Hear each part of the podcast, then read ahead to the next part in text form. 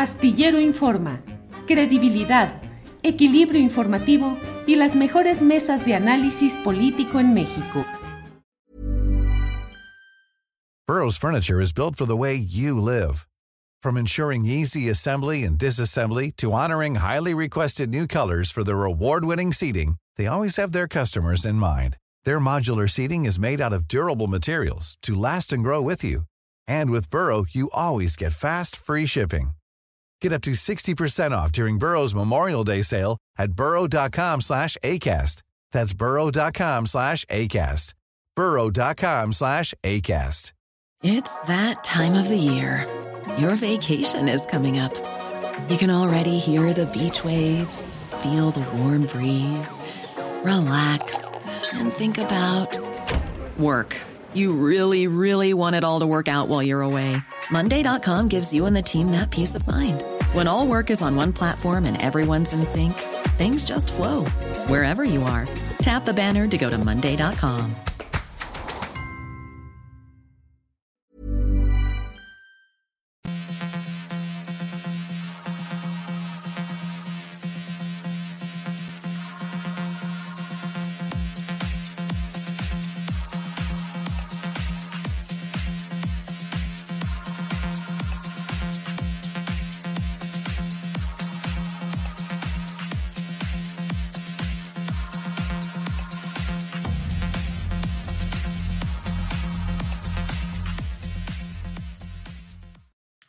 La una de la tarde, la una de la tarde en punto y ya estamos aquí en Astillero Informa. Gracias por acompañarnos en este martes 21 de marzo de 2023. Muchas gracias. Tenemos como siempre información, análisis, lo más relevante de estas horas en las cuales, como sucede cotidianamente, hay mucha información, muchos temas para platicar y para comentar. Tendremos como siempre nuestra mesa de periodismo, entrevistas Vamos a hablar de don Carlos Payán Belver, el director fundador de la jornada. Vamos a hablar con Luis Hernández Navarro y vamos a tener también una entrevista muy interesante sobre un reportaje relacionado con los hombres más ricos del país que dominan, que controlan, que definen muchos de los temas de políticas públicas en materia de salud. Marco Antonio Slim Domit, Alejandro Baileres, Claudio X González, eh, de todo ello vamos a hablar.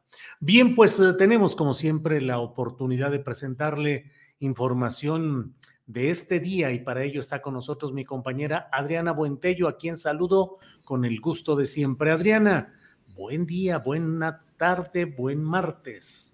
¿Cómo estás, Julio? Muy buenas tardes. Saludos a los que ya están conectados por acá. Recuerden poner su like. Que tengan un excelente día. Está por acá soleadito. De pronto está todavía de como frío, como que hay en la sombra frío. Está como raro el clima, pero ya estamos en primavera, Julio. Ahora sí. Sí, sí, ya estamos en primavera. Ya eh, supongo que ya estarás preparando este fin de semana tu ida a alguna pirámide o alguna cosa así para los festivales primaverales, Adriana. Sí, llena de cuarzos y eso. Sí, sí, sí, ¿cuál debe ser? Así, así es, Julio. Bueno, la buena vibra siempre se desea, siempre se manda. Eh, se cree o no, la verdad es que es, bonito por lo menos eh, pensar en ello. Julio, tenemos mucha información, eh, sobre todo hay, hay, temas que están causando mucha polémica de declaraciones del presidente López Obrador en la conferencia mañanera. Por un lado, Julio, hoy, pues el, el expresidente de Estados Unidos, Donald Trump, había anunciado en sus redes sociales pues que justamente hoy podrían detenerlo. Y hay pues situaciones muy particulares respecto a este tema, eh, porque precisamente el expresidente Donald Trump ha buscado, ha mencionado que tiene intención de competir en las próximas elecciones presidenciales de Estados Unidos en 2024. Y hay algunos temas eh, por ahí que están eh, por supuesto, en, la política de Estados Unidos. Y hoy el presidente López Obrador se pronunció sobre este tema porque dijo que es totalmente antidemocrático, pero además llamó mucho la atención, Julio, que lo comparó con el proceso que él mismo, que él mismo eh, padeció. Vamos a escuchar, Julio. Está declarando el presidente Trump, expresidente Trump, que lo van a detener, creo que hoy, por un asunto supuestamente, como dicen los abogados, presuntamente, sí, amoroso, que lo van a detener. Si fuese así, pues todo el mundo sabría, porque no nos estamos chupando el dedo, de que es para que no aparezca en la boleta electoral. Y si digo esto es porque yo padecí de la fabricación de un delito, porque no querían que yo fuese candidato. Y eso es completamente antidemocrático, porque no se le permite al pueblo que sea el que decida. Pues la verdad, Adriana, como lo dices, y yo coincido plenamente, y déjame entrar en defensa de Andrés Manuel López Obrador y de la movilización popular que se dio en su momento, en aquel proceso que se dio entre 2004 y 2005, eh, con el cual efectivamente Vicente Fox Quesada pretendía impedir que se diese la candidatura de un dirigente que tenía una raigambre popular, que tenía un gran apoyo, como se dio en la enorme marcha contra el desafuero, y creo que no hay comparación posible entre las causas eh, que se defendían en aquel momento del desafuero, que era el derecho al voto, que era el impedir que los poderes constituidos, los económicos y los políticos dominantes, eh, pretendieran cerrarle la puerta a una opción popular dentro de la lucha electoral tradicional. En aquel momento se pretendía cerrarle la puerta a eh, Andrés Manuel López Obrador porque Vicente Fox quería mantener la posibilidad eh, remota, pero que él creía cercana, de su esposa Marta Sagún, que era la carta que pretendían que fuese la, mm, eh, la sucesora de su propio esposo, o bien que fuese el secretario de Gobernación, Santiago Krill, que tampoco pudo darse. En aquel momento se produjo incluso, Adriana, la renuncia de Alfonso Durazo Montaño, que era secretario particular del presidente Vicente Fox, y renunció y señaló las eh, andanzas que se pretendían dar para favorecer a Marta Sagún. Renunció también Porfirio Muñoz Ledo, que acomodado como siempre ha sido, ya era había sido desde el principio de la administración de eh, Vicente Fox un diplomático representante en la Unión Europea. Así es que no hay comparación con estas andanzas de Donald Trump, que me va a disculpar Andrés Manuel López Obrador, pero no tiene comparación con la historia política del propio líder tabasqueño. He dicho, Adriana. Pues coincido, Julio. La verdad es que ahí sí fue pues raro escuchar esa comparación. Sobre todo, bueno, eh, está, hay, que, hay que recordar que en este caso de Donald Trump, eh, pues una de las causas por las que podría ser arrestado es por el caso de Stormy Daniels, una actriz de cine para adultos, que asegura que recibió un soborno de 130 mil dólares en 2016 para silenciarla. Esto en medio de esta campaña de Donald Trump y porque, pues, por supuesto, estaba eh, casado eh, Donald Trump y también está señalado por delitos de falsa declaración infracción a la ley de financiamiento electoral. Sin embargo, esto que menciona el presidente de que no lo quieren en la boleta electoral, pues hay algunos especialistas en Estados Unidos, eh, Julio, consultados por varios medios de comunicación, que señalan que no hay una, pues digamos que no hay un consenso respecto a ello y que estos, los tribunales precisamente no han resuelto esa cuestión, eh, pues que ni una acusación ni una condena impedirían legalmente que Trump fuera elegido. Así que pues está ese tema. Eh, por lo pronto hay algunos seguidores que están, pues como los llamó el expresidente Donald Trump, para defenderlo, pero ya hay una alerta porque pues hay que recordar también, Julio, que eh, pues se dieron movilizaciones violentas, sobre todo el pasado 6 de enero de 2021, cuando los convocó justamente en este asalto al Capitolio en Washington, Julio.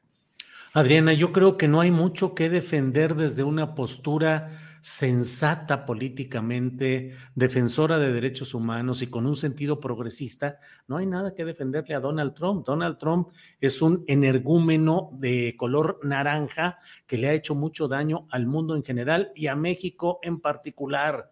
Amenazó con imponer aranceles a las... Eh, eh, exportaciones de nuestro país hacia Estados Unidos, doblegó la política internacional tradicional de migración y de respeto y de apoyo a los migrantes, nos obligó a colocar 26 mil soldados o guardias nacionales en el sur de nuestro país para impedir el tránsito de eh, eh, estos migrantes hacia Estados Unidos nos calificó a los mexicanos de violadores, narcotraficantes, asesinos, malos hombres. Eh, y la verdad es que yo no veo nada por lo cual pudiésemos tener un mínimo agradecimiento hacia la política de Estados Unidos, por un lado, de Donald Trump en particular, y la verdad tampoco veo cómo equiparar o cómo acercar esa historia de Andrés Manuel, de su lucha en defensa del voto, de su lucha por la viabilidad de un proceso electoral con sentido popular, con lo que representa Donald Trump, que ha sido un hombre que violenta las instituciones, que encabezó, que promovió, que impulsó el asalto al Capitolio y que sigue hoy alentando a los segmentos de ultraderecha más recalcitrantes en contra pues de pensamiento y de posturas políticas que en todo caso eh, sí se nuclean en torno a López Obrador en México y no le veo el parangón o la manera de equiparar una cosa con otra. Así es, Julio. Bueno, vamos a ver en qué, en qué queda este tema o cómo avanza el día de hoy. Por lo pronto, hoy martes que había anunciado justamente Donald Trump que lo arrestarían. Pero eh, pasemos a otro tema interesante también, la conferencia mañanera, Julio, porque pues anunció, dijo que eh, pues por un lado recordó que los mexicanos, pues somos de, los, eh, de las personas más trabajadoras de todo el mundo. Y no sé, eh, Julio, si a ti te, te llame la atención también eso, porque de pronto digo, pues no es que seamos porque queremos ser los más trabajadores, sino aquí se ha permitido una explotación laboral impresionante y que no nos queda de otra pero es mi perspectiva, obviamente esa es, la interpretación que, que, yo le doy siempre que se hace pues esta, esta comparativa de, de, los, de las personas más trabajadoras en el mundo. Pero por otro lado, el presidente también dio a conocer que pues eh, dentro de una de las llamadas que tuvo con el, pues el CEO de Tesla, Elon Musk, pues se negó a dar un, un subsidio del México del 50% que normalmente se acostumbra en Estados Unidos eh, eh, pues, pues sí, como subsidio, pero por esta planta de baterías que también ya habría anunciado el presidente como una posibilidad, pero lo que dijo el presidente, pues yo, a mí me llamó mucho la atención, Julio, quiero que escuchemos y platicamos. Los mexicanos son los más trabajadores del mundo, los más responsables. Acabo de hablar con el de Tesla bueno, hablé dos veces con él, por una planta que van a instalar en Monterrey. Y quiere poner también plantas para batería. Además que el gobierno de Estados Unidos tiene una política ahora buena, considero, pero ellos tienen la posibilidad de aplicarla, que si una empresa invierte, el gobierno le da un subsidio del 50% me habla de las baterías y le digo, bueno, este, sí, está muy bien, pero nosotros no vamos a dar 50%. Él se ríe y le digo, pero tenemos cosas muy buenas. Por ejemplo, la calidad de la fuerza de trabajo. Bueno, así que casi, casi le digo de manera coloquial, ¿y en dónde los vas a agarrar? Tan trabajadores y responsables, porque los trabajadores mexicanos son de lo mejor.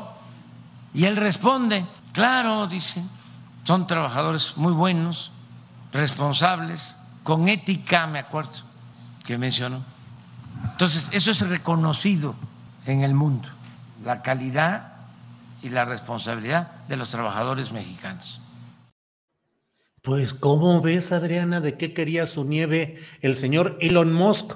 Una nieve tecnológica y laboral, pero bueno, ahí está esa revelación de estas pláticas del presidente de México con el hombre más rico del mundo, o cuando menos, ya ves que ahí suben y bajan eh, conforme pierden montonales o ganan montonales de dinero mientras duermen y se levantan. Bueno, pues ahí está todo eso, Adriana. Julio, pues más allá de que el mexicano tenga una mano de obra muy buena en cuanto a calidad, pues sí creo que conocemos la mayor parte de los mexicanos la explotación laboral que también se ha permitido durante décadas a las empresas y sobre todo a empresas transnacionales. Aquí, Julio, yo también diría, si no, esto es una crónica de una explotación anunciada, porque la escuela que ha puesto, por ejemplo, y que yo pronto pienso, ¿qué hay detrás de esta campaña que tiene un personaje tan deleznable como Ricardo Salinas Pliego, eh, pues que ha pues permanecido en una impunidad prácticamente absoluta con sus empresas, con esta alta explotación laboral, con violaciones a derechos humanos, lo vimos en la pandemia, las denuncias de los trabajadores, pero que además de vanagloria de hacer pues todas esas atrocidades y las vende incluso como si fuera una cuestión aspiracionista o como si fuera una, eh, pues un deber ser, ¿no? Una, eh, pues algo, algo a lo que podemos aspirar. Eh, hay dentro de estas, eh, pues em, de esta empresa o las empresas que encabeza este personaje, pues hay muchas denuncias. Julio, por lo pronto, por ejemplo, Salomon Chao, un accionista, un accionista de Tesla, demandó precisamente a Elon Musk y a su consejo de administración porque no abordaron temas de discriminación, de temas de racismo, de acoso sexual, eh, técnicamente menciona de engendrar una cultura tóxica en el lugar de trabajo. Amnistía Internacional incluso también tiene un estudio que ha demostrado que el cobalto que utilizan en el caso de algunas de estas baterías, Julio, son, es material eh, que es traído de países de África, donde hay una explotación infantil incluso, ¿no? Vemos, eh, pues, eh, con preocupación algunas personas y creo que hay que pues seguir de cerca cómo se van a dar incluso estas contrataciones en esta pues en esta nueva planta Julio de Tesla, pero pues el, el, pues el mensaje también creo que pues para las autoridades laborales, Julio. Sí, Adriana, la verdad es que luego este tipo de comentarios en los que tratamos de ser congruentes y muy claros, eh, nos generan enojo de algunos segmentos que defienden a ultranza las políticas de la llamada 4T. Pero si algo confirma que el neoliberalismo está vivito y coleando, son estos arreglos justamente con Tesla, a los cuales se les quieren dar eh, una épica de un gran logro, de una gran inversión, va a generar muchos empleos, es, pero esa es la esencia justamente del neoliberalismo, que es eh, el obtener espacios de presunta libertad para la explotación económica que implica en países como los nuestros que suministremos eh, personal a bajo costo con términos eh, de mucha explotación. Y durante muchas décadas vimos en México, Adriana, además, ese dominio del sindicalismo charro, que mucho ayudó a forjar, a labrar eh, la apatía, el cinismo y el abandono cívico de muchos mexicanos que veían que era imposible luchar contra las imposiciones de los líderes charros que llegaban a acuerdos con los dirigentes o los directivos de las empresas para hacer lo que querían, para pagar lo que querían y para castigar con una cláusula de exclusión que existía en los contratos colectivos de trabajo que decía la empresa, cuando el sindicato nos diga que quiere excluir a un trabajador por las razones que decida, la empresa se compromete a, liquidarlo. Entonces, el que levantaba la voz, el que protestaba, se le castigaba sin mayor trámite, excluyéndolo de su trabajo, corriéndolo de su trabajo. Entonces, sí, pues son los términos de una forma de explotación laboral que la vemos en todos lados, Adriana, en este... En, todos lados, efectivamente, digo, recordamos también, eh, creo que particularmente en la época de la pandemia, que se incrementaron incluso en, en términos económicos las ganancias de estas empresas como Amazon, que pues como no salíamos, no podíamos salir, estábamos guardaditos, pues todas estas empresas tecnológicas tuvieron un funcionamiento o un boom impresionante que elevaron, por supuesto, sus ganancias, pero a costa también de derechos humanos. No sé si recuerdas denuncias de gente que no la dejaban ir al baño, por ejemplo, en el caso de Amazon, ¿no? Hay, hay cosas que me parecen tan importantes de seguirle, ponerle la lupa en cómo se van a dar pues todos, todo este proceso de Tesla a México, porque pues eso siempre llama la atención, siempre que dicen los mexicanos son las personas más trabajadoras del mundo. Sí, ok, nos encanta trabajar, pero también muchas veces cómo somos forzados o qué jornadas también eh, de, llevar a cabo. Julio, y, pasando también al tema de eh, pues eh, este informe que pues da a conocer el Departamento de Estado de Estados Unidos, es un reporte anual sobre las prácticas de derechos humanos y tiene un capítulo para México donde critica precisamente a la administración del presidente López Obrador por, entre otras cosas, limitar eh, la libertad de expresión, según este informe, eh, de medios de comunicación, de periodistas, por ejemplo, durante las conferencias mañaneras, pero también habla sobre temas de derechos humanos eh, en lo general seguridad. Y hoy el presidente, pues fue bastante fuerte. Julio, vamos a escuchar qué fue lo que contestó. Pues que no es cierto, que están mintiendo, que es pura politiquería, con todo respeto. Es que su naturaleza.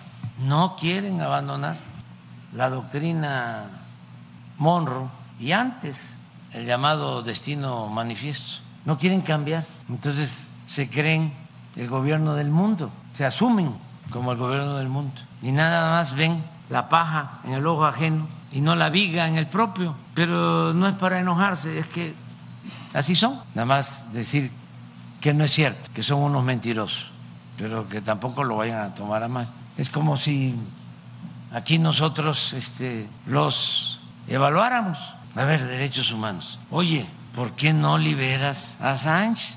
Si estás hablando de periodismo y de libertad, si se habla de actos de violencia, ¿cómo es que un periodista premiado en Estados Unidos asegura que el gobierno de Estados Unidos saboteó el ducto de gas de Rusia a Europa? Y así, ¿por qué se permite en Estados Unidos que opere un cartel o varios carteles que distribuyen en ese país con libertad el fentanilo? Pues vaya que está movidito el tema en las conferencias mañaneras y con todo este tipo de reacciones, Adriana.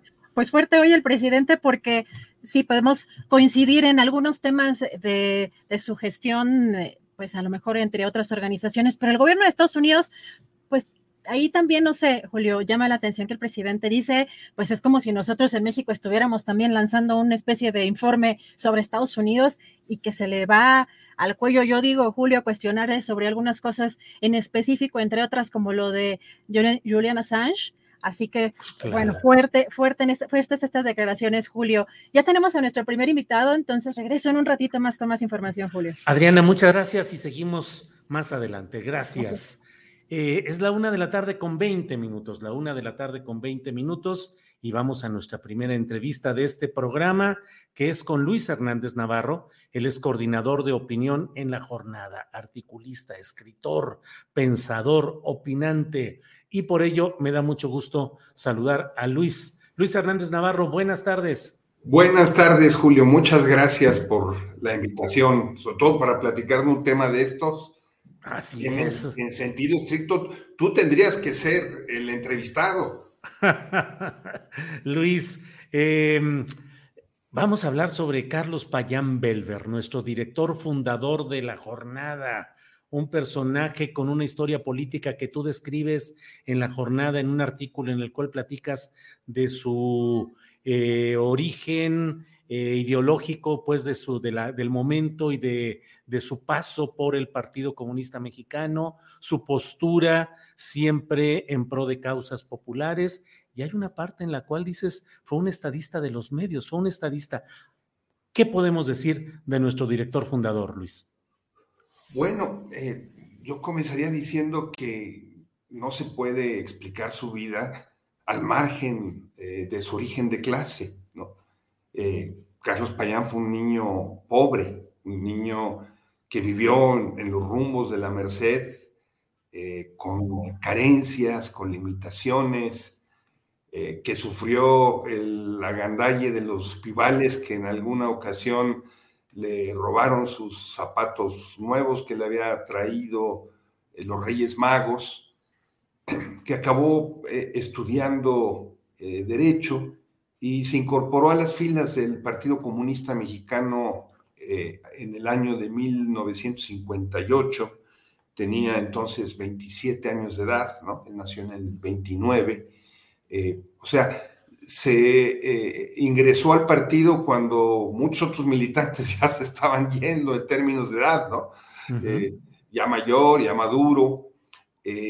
y él es un especialista en eh, cooperativas eh, y definió eh, a lo largo de distintas entrevistas y conversaciones que los dos, sus dos grandes pasiones en la vida habían sido su militancia comunista, de la que nunca renegó y se asumió comunista hasta el final de sus días y su eh, incorporación al periodismo, su eh, eh, ingreso a lo que era el proyecto del uno más uno, del que terminaría convirtiéndose en subdirector general y en muchos sentidos el principal responsable de cargar con el periódico, dada las ausencias o las veleidades del director Manuel Becerra Acosta. Luis, una etapa en la cual eh, yo fui reportero allí en Uno más Uno con Manuel Becerra Costa, renuncié también, como muchos más, a nuestra estancia en el Uno más Uno para luego preparar lo que sería la jornada. Pero, ¿cómo explicar ese periodismo de excepción? Y lo digo sin pretender exagerar, un periodismo de excepción frente a ese ámbito tan eh, eh, cooptado por los poderes políticos y económicos que durante largo tiempo se caracterizó bajo el grito de la prensa vendida. Eh, ¿Qué significó? Y yo sostengo que la jornada ha sido acompañante, plataforma y propuesta para impulsar, acompañar movimientos populares, pienso en el zapatismo, pienso en el obradorismo y pienso también que la historia política de nuestro país de las últimas décadas no se explicaría sin las letras, las imágenes, el análisis que se han hecho en la jornada. Luis. Sí, totalmente de acuerdo contigo, Julio. Eh, recordemos que en la década de los 60 del siglo pasado, eh, los medios estaban prácticamente eh, cerrados, ¿no? Y quien, el tipo de periodismo que imperaba era el que practicaban personajes tan inescrupulosos como Carlos de Negri, ¿no? Hay una eh, extraordinaria novela de eh, eh, Enrique Serna, el vendedor de silencios, que da cuenta de esa etapa y, y, de ese tipo de periodismos. Había excepciones como la revista política, después lo que fue la revista Por qué, de efímera vida, ¿no? no finalmente fue cerrada. Eh, el periodo de expansión de eh, Excelsior eh, en términos de la libertad de prensa y la injerencia del presidente Luis Echeverría para descarrilar ese proceso, del que finalmente se formaron dos grupos, el grupo encabezado por Julio Scherer, que promovió una agencia noticiosa y la revista Proceso, y por otro lado, eh, el grupo de periodistas que impulsaron el diarismo eh, y que dieron vida al, uno más uno. Son tiempos eh, que coinciden con lo que fue la reforma política de Reyes Heroles en el año de 1977 y con la voluntad y el deseo de periodistas, de intelectuales, de movimientos sociales, universitarios, de contar con otro tipo de prensa, eh, de tal manera que la formación primero del uno más uno y después, eh, años más tarde, de la jornada, fue resultado de esta eh, convergencia virtuosa entre movimientos de abajo, espacios que se abrían arriba, y ahí es donde me parece que la figura de Carlos Payán es tan grande, porque sin él ser propiamente un eh, periodista, ¿no? llega al periodismo a los 48 años de edad, por más que haya pasado por el machete del partido, etcétera, etcétera, ¿no? pero es capaz de articular este conjunto de movimientos desde abajo, desde arriba, y darle forma a este nuevo tipo eh, de periodismo que se expresa primero en las páginas del uno más uno y que después adquiere eh, carta cabal en lo que es el proyecto donde eh, tú y yo eh, participamos, que es el de la jornada, ¿no? que tiene otra forma de ver el periodismo, tanto en, términos de lo que son las fotografías, de lo que son las caricaturas, el espacio y el tipo de opinión que se practica allí, las noticias que se destacan. Yo recuerdo en el eh, uno más uno, eh, unos reportajes extraordinarios de nuestra directora Carmen Lira sobre la Huasteca, ¿no? que estaban en primera plana. ¿no? ¿A quién le importaba en aquel entonces lo que pasaba en la Huasteca? Bueno, pues ese periódico, y después esta ha sido la tradición de la jornada, eh, comenzó a mostrar al país real, e, e, ese que eh, aparecía en otros medios informativos solo de vez en cuando, eh, como parte central de su agenda.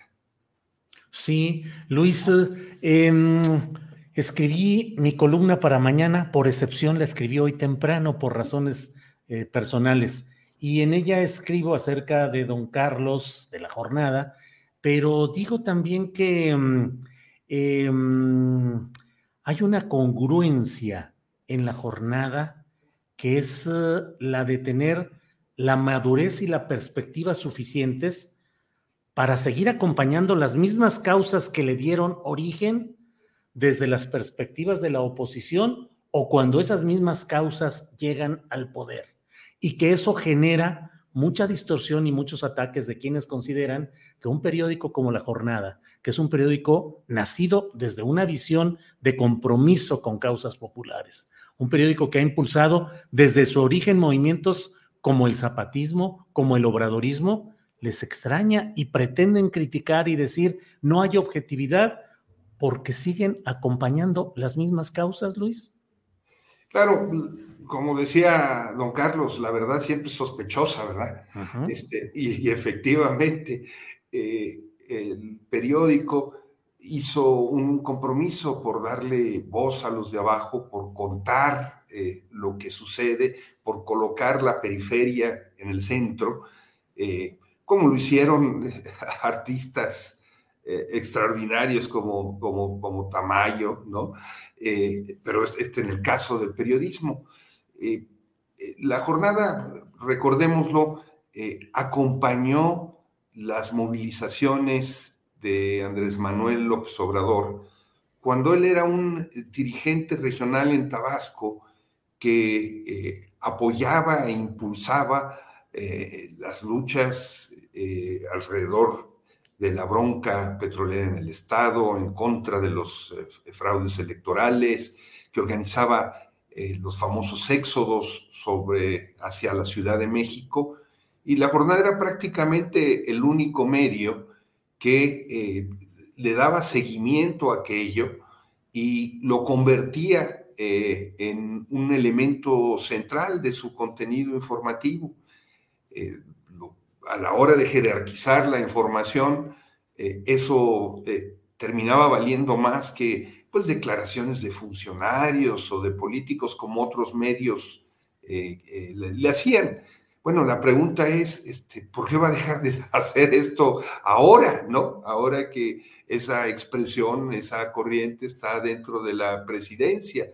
Yo creo que eso eh, lo expresó con mucha claridad el finado eh, caricaturista Antonio Elguera en algún momento, ¿no? Cuando decía, ¿y por qué voy a hablar ahora mal de las causas eh, eh, de las que participé? Esto no significa, ¿verdad?, que haya incondicionalidad ni subordinación al conjunto de las políticas que se practican. pero otra vez, como eh, decía con mucha claridad don Carlos eh, a la hora de, formular, de frasear el, periodismo que él planteaba que había que practicar. Él decía, eh, el periodista no debe de estar en contra del gobierno, el periodista debe ser independiente del gobierno y señalar con toda claridad las críticas, las diferencias, pero su contenido no es la de ser un eh, eh, líder de, la oposición. Es, eh, complicado decir esto en estos días en donde una buena parte de la oposición ante la crisis de los partidos tradicionales se expresa precisamente a través de los medios de comunicación tradicionales. Pero creo que es importante recuperar esta idea del periodista como un periodista independiente frente al poder y no necesariamente en contra de él.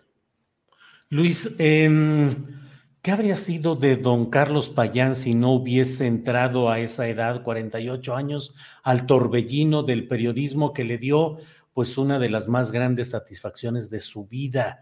Eh, ¿Un poeta? ¿Habría sido poeta, activista, político? Fue senador de la República, escribió poemas, fue un hombre con una gran sensibilidad eh, artística, cultural, con una eh, siempre disposición para incorporar desde una visión más fresca, menos solemne, menos acartonada, el, el, el, enfoque de los temas políticos y sociales. En el fondo, en el fondo, tuvimos a un poeta como director, Luis.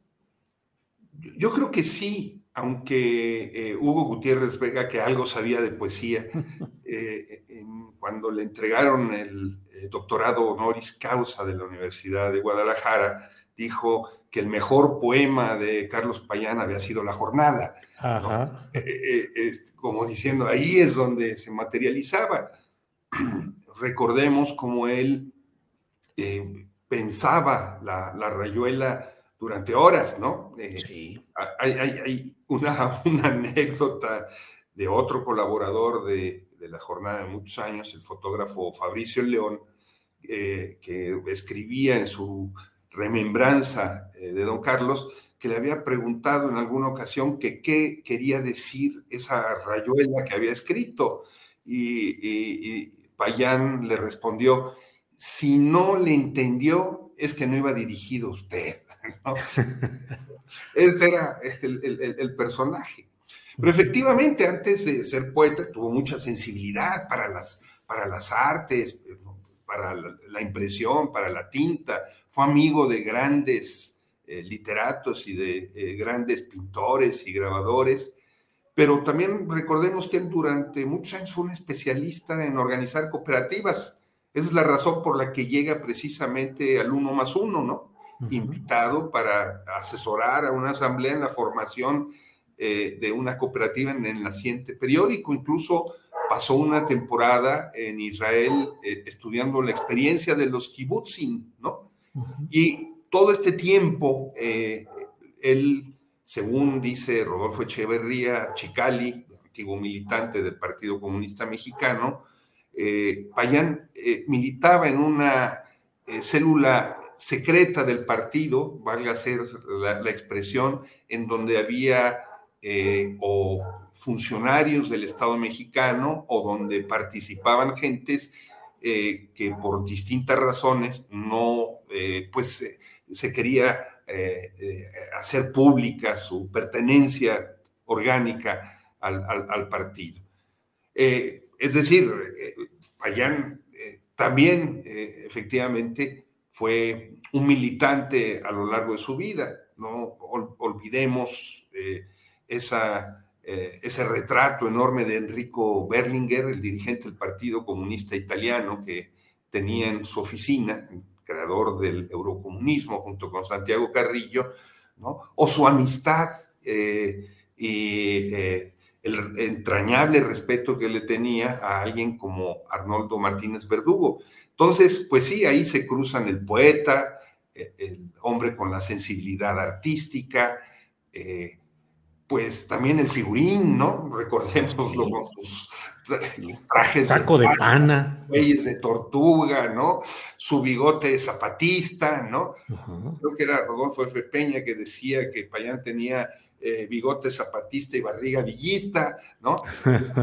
Ese es el cruce de, de, de, de, figuras y de personajes que, pues, eh, de manera muy auténtica, ¿no? Él, él, él construyó su vida y su personaje, tanto en el mundo de los medios como en el mundo del arte y la política. Luis, ¿cómo debemos recordar y honrar la memoria de don Carlos Payán Belver? Leyendo la jornada, diría yo, uh -huh. y, y viendo eh, eh, en, en, esa obra, eh, pues la continuación de la semilla que él sembró todos los días, ¿no? Eh, leyendo su, su poesía, eh, recuperando todas estas anécdotas, ojalá tú nos escribas más, Julio, sobre, sobre ellas, así como hoy lo hizo en las páginas del periódico Pedro Miguel, como lo hizo su última compañera Laura Restrepo, ¿no? Porque era un hombre de una vida muy intensa, ¿no? Y, diríamos de mucha autenticidad. Y, en esa vida cotidiana eh, hay muchas cosas que recordar. Este, y ojalá eh, muy pronto eh, aparezca una biografía que dé cuenta de su vida, de su obra, de, sus pasiones. no deja de ser una ironía que nuestros grandes periodistas de finales del siglo XX, pues no hayan sido no cuenten con una, una, biografía escrita, ni Julio Scherer, ni Manuel Becerra Costa, ni, ni tantos otros más. Diera la impresión de que ellos, este, eh, que escudriñaban con tanta profundidad en la vida pública y muchas veces también en la vida privada, se defendieron mucho para eh, que no se eh, diera a, conocer su vida. Ojalá que muy pronto podamos tener un libro que nos dé cuenta pues de esa aventura del vivir que fue toda la biografía de eh, don Carlos Payán Belver. Luis, como siempre, gran gusto de poder platicar contigo hoy a propósito de nuestro director fundador Carlos Payán Belver y su mejor poema, La Jornada. Así es que Luis, a reserva de lo que desees agregar, yo te agradezco esta oportunidad. No, al revés, eh, gracias a ti, de verdad me, representa mucho, me, me, conmueve mucho poder compartir contigo, lo trataste, lo quisiste, peleaste con él como se pelean todas las redacciones, ¿no? Así es. Las figuras de la prensa son una especie de ciudadanos Keynes, para bien o para mal, este, personajes que se construyen a sí mismos. Muchas gracias por compartir. Eh, Al contrario, Luis. Muchas gracias a ti y seguimos en contacto. Hasta luego. Hasta luego, gracias. Es la una de la tarde con 40 minutos. Vamos con una información breve antes de entrar a nuestra siguiente entrevista y para ello está con nosotros mi compañera Adriana Buentello. Adriana, ¿qué hay por ahí? Julio, pues fíjate que acaban de dar a conocer, eh, nos enteramos también a través del portal Bloomberg, que acreedores de TV Azteca buscan que se declare en quiebra esta emisora, pero fíjate, pues porque aquí este tuit me llamó mucho la atención, es un analista que escribe en, Arena Pública o escribía hasta donde yo recuerdo, pero dice, tremenda la ironía que Salinas Pliego le caiga la cobranza por deudas que no paga. acreedores demandan la quiebra involuntaria de TV Azteca por impago eh, pues aquí lo que están mencionando, eh, Julio, es que TV Azteca incumplió el pago de 400 millones de bonos en dólares en 2021 y desde entonces ha estado negociando con los acreedores. Este mes se notificó a los tenedores de bonos de Azteca que un juez mexicano había congelado temporalmente sus intentos de cobro y ya por esta razón también lo que estamos viendo es que las acciones de TV Azteca pues caen en la bolsa mexicana 13%, ya acumulan en este año eh, pues en la bolsa mexicana de valores, Julia. Así que esta es información que ha surgido en, en, las, últimas, en las últimas horas. Sí, pues vaya que es una información impactante. Ya veremos cuáles son las consecuencias, qué es lo que se arregla o no de este tema y puede tener consecuencias impactantes tanto en la estructura eh, es decir, obviamente en los intereses de Televisión Azteca, de Ricardo Salinas Pliego, como incluso de sus propias posiciones políticas e internéticas. Bueno, ya no más, no más por dejarlo así, Adriana, me atrevo a decir, hasta anda impactando a lo mejor hasta la precandidatura presidencial de Lili Telles. Pero bueno, ya iremos viendo qué es lo que sucede por ahí. Pues sí, imagínate, hasta con eso. Bueno. Julio. Regresamos en un ratito con más información. Tenemos lista nuestra siguiente entrevista, Julio. Gracias, Adriana. Seguimos adelante. Bien, es la una de la tarde con 42 minutos. Una de la tarde con 42 minutos y vamos a un tema interesante porque nos habla de esas formas de injerencia y de decisión en las políticas públicas de temas tan delicados como la salud pues de parte de los grandes señores del dinero que se meten en todo, incluyendo en este tema. Por eso vamos a hablar en unos segunditos más con Claudia Ocaranza, ella es coordinadora de periodismo en Power, de Omar Escamilla, coordinador de investigación también en Empower, y ellos han hecho un reportaje sobre cómo la élite empresarial copta la salud pública en México. Así es que vamos con ellos de inmediato, por favor. Eh, ya está por ahí Omar Escamilla. Omar, buenas tardes. Muy buenas tardes. ¿Cómo estás, Julio? Bien, Omar. Eh, gracias por esta posibilidad de platicar. Claudia Ocaranza, buenas tardes. Hola, Julio. Mucho, mucho gusto otra vez saludarte. ¿Cómo estás? Bien, bien, bien, Claudia. Eh, Claudia, comienzas platicándonos de qué trata este reportaje que han hecho acerca de la Fundación Mexicana para la Salud eh, y cómo empresarios mexicanos y extranjeros inciden, interfieren en la generación de políticas públicas de salud en México. Claudia, por favor.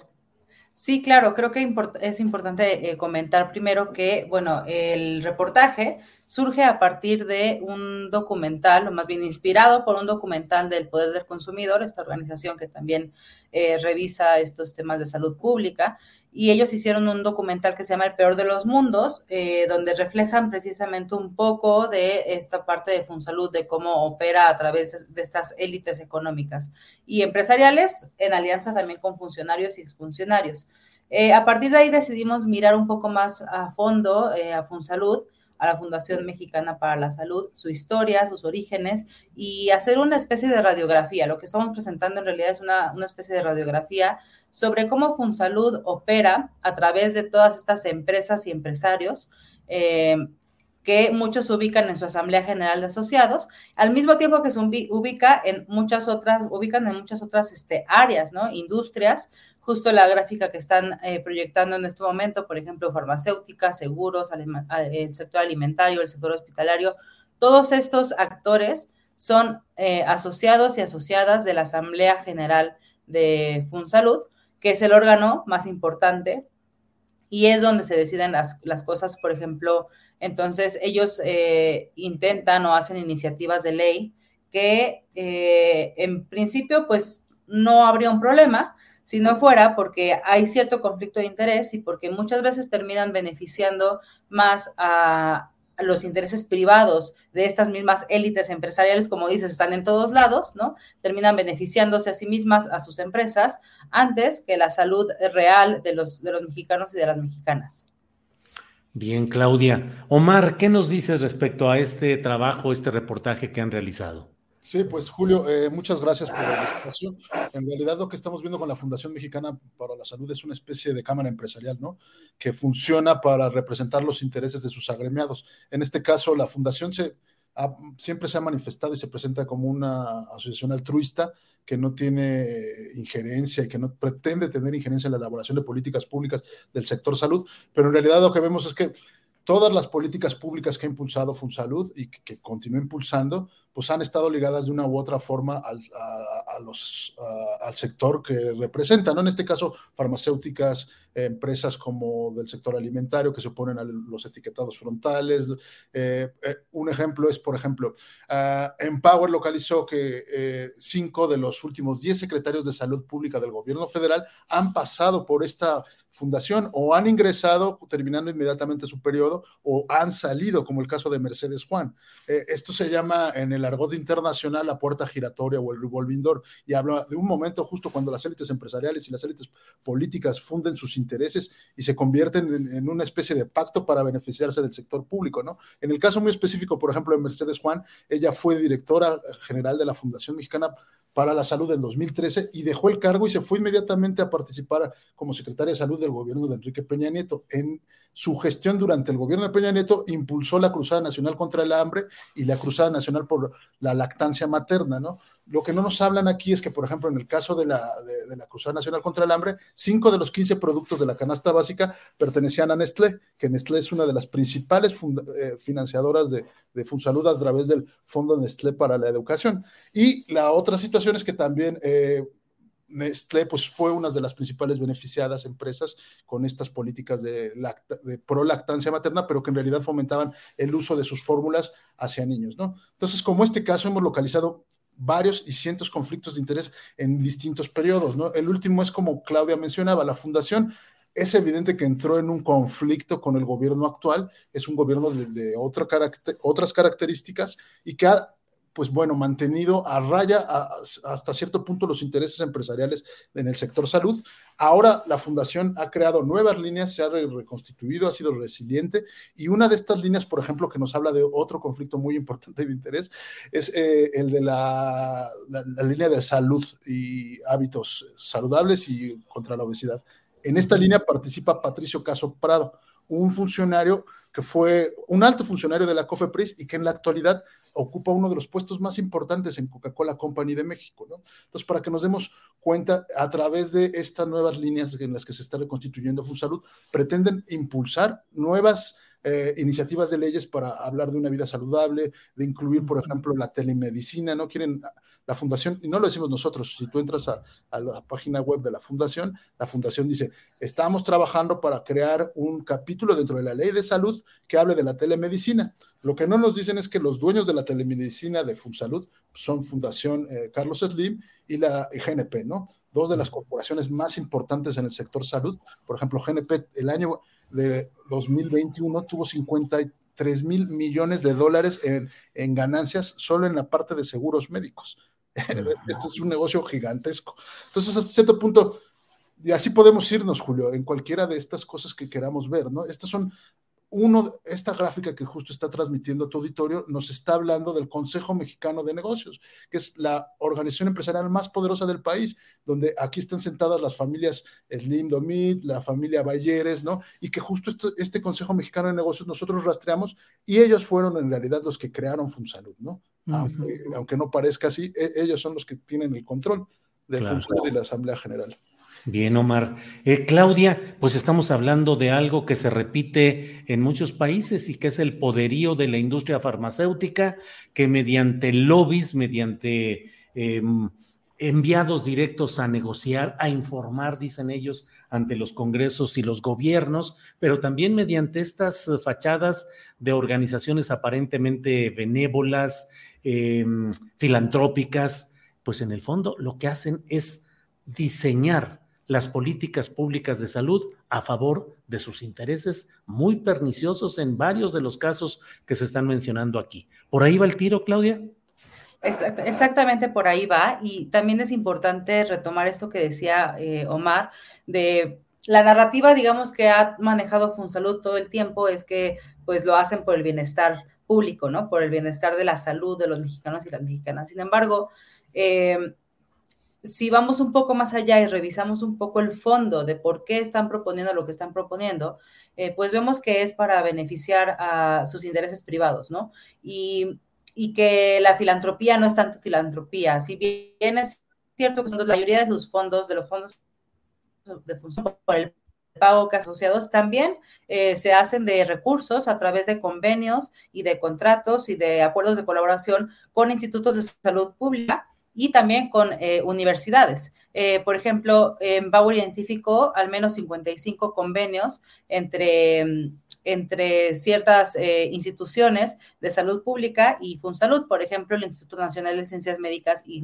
y Nutrición Salvador Subirán.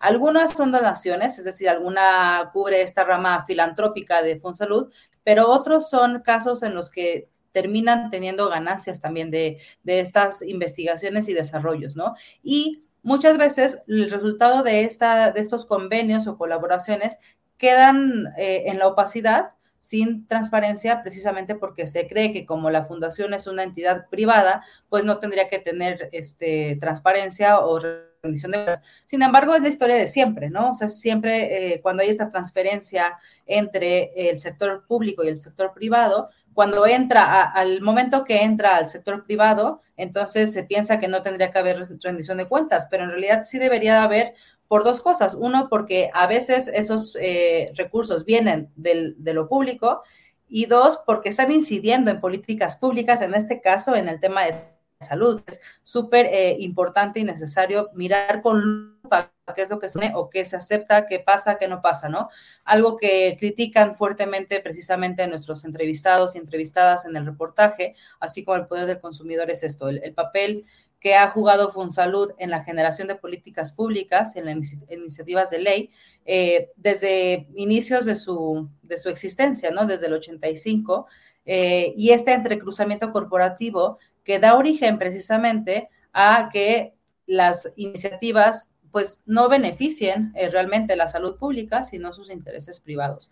Y es la historia de nunca acabar, es decir, pasa en muchas áreas, en muchas industrias, pero cuando se habla de salud, pues toma una dimensión importante y necesaria, ¿no? el poder del consumidor, por ejemplo, eh, señala que Nestlé, precisamente a través de este fondo nutrición para eh, fondo Nestlé para la nutrición que tienen junto con FunSalud, ha bloqueado iniciativas de ley eh, por ejemplo, para sucedáneos de la leche materna, precisamente porque pues a Nestlé le viene que se venda su fórmula, ¿no?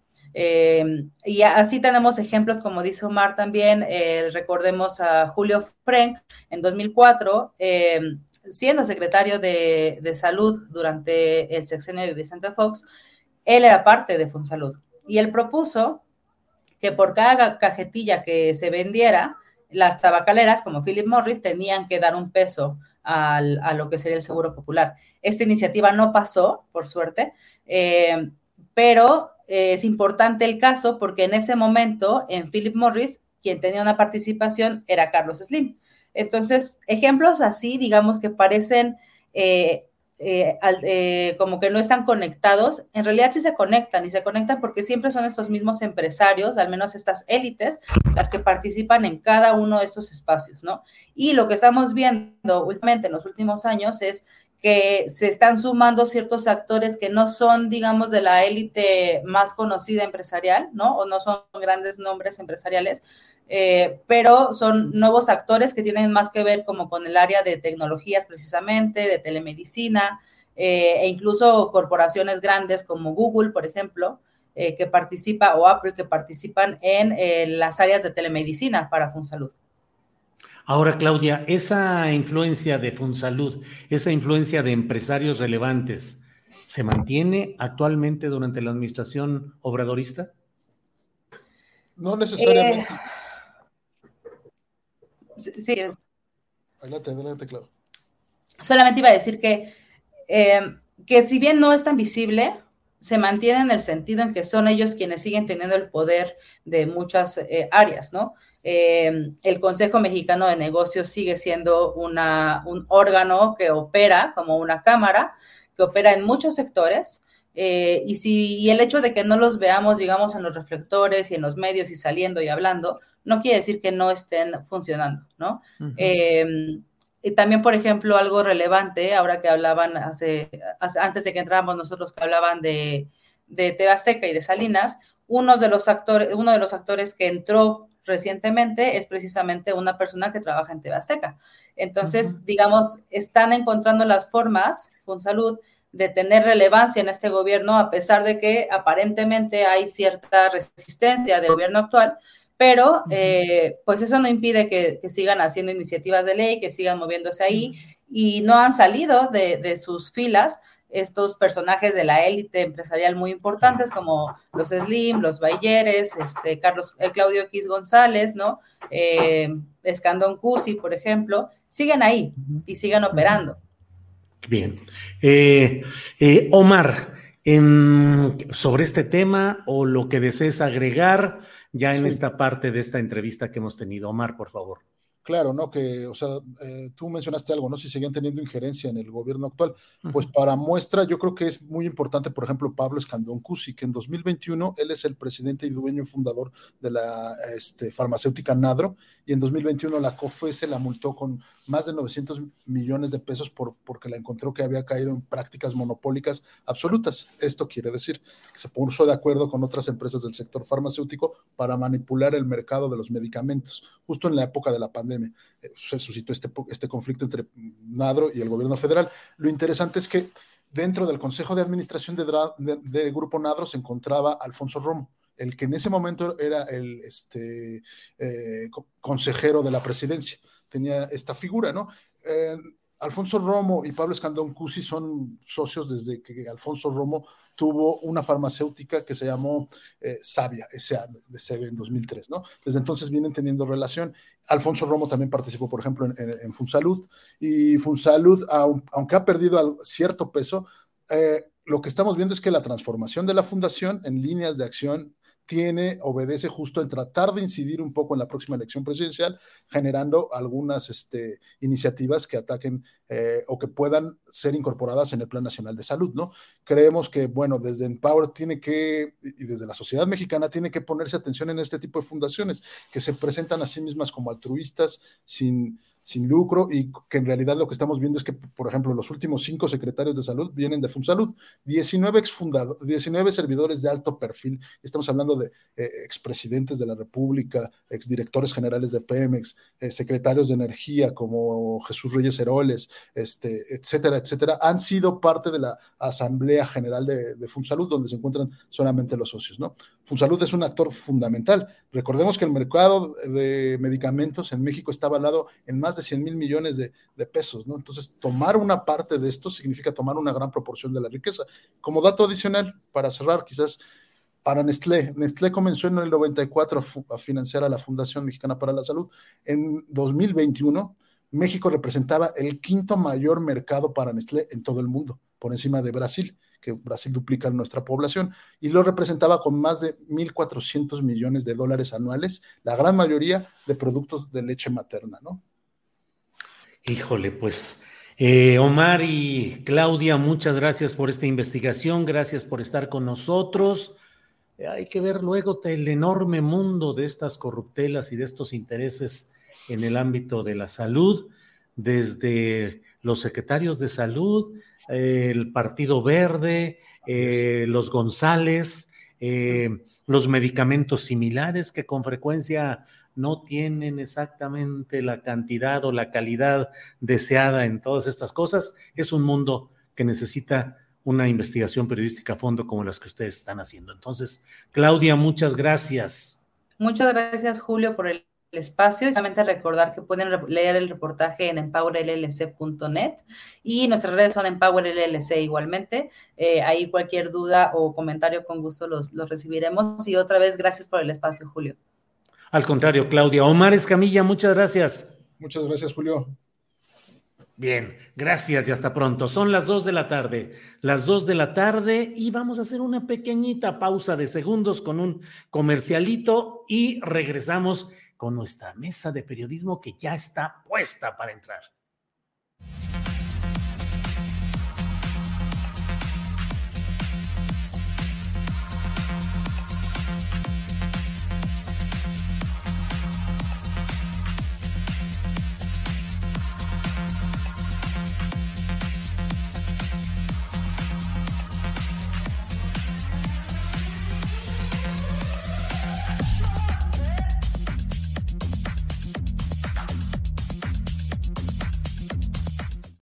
Bien, son las dos de la tarde con un minuto, dos de la tarde con un minuto y vamos ya de inmediato en este martes 21 de marzo de 2023. Vamos a nuestra mesa de periodismo con la cual vamos a abordar los temas interesantes de estos días y horas recientes. Como siempre, Daniela, qué gusto, buenas tardes.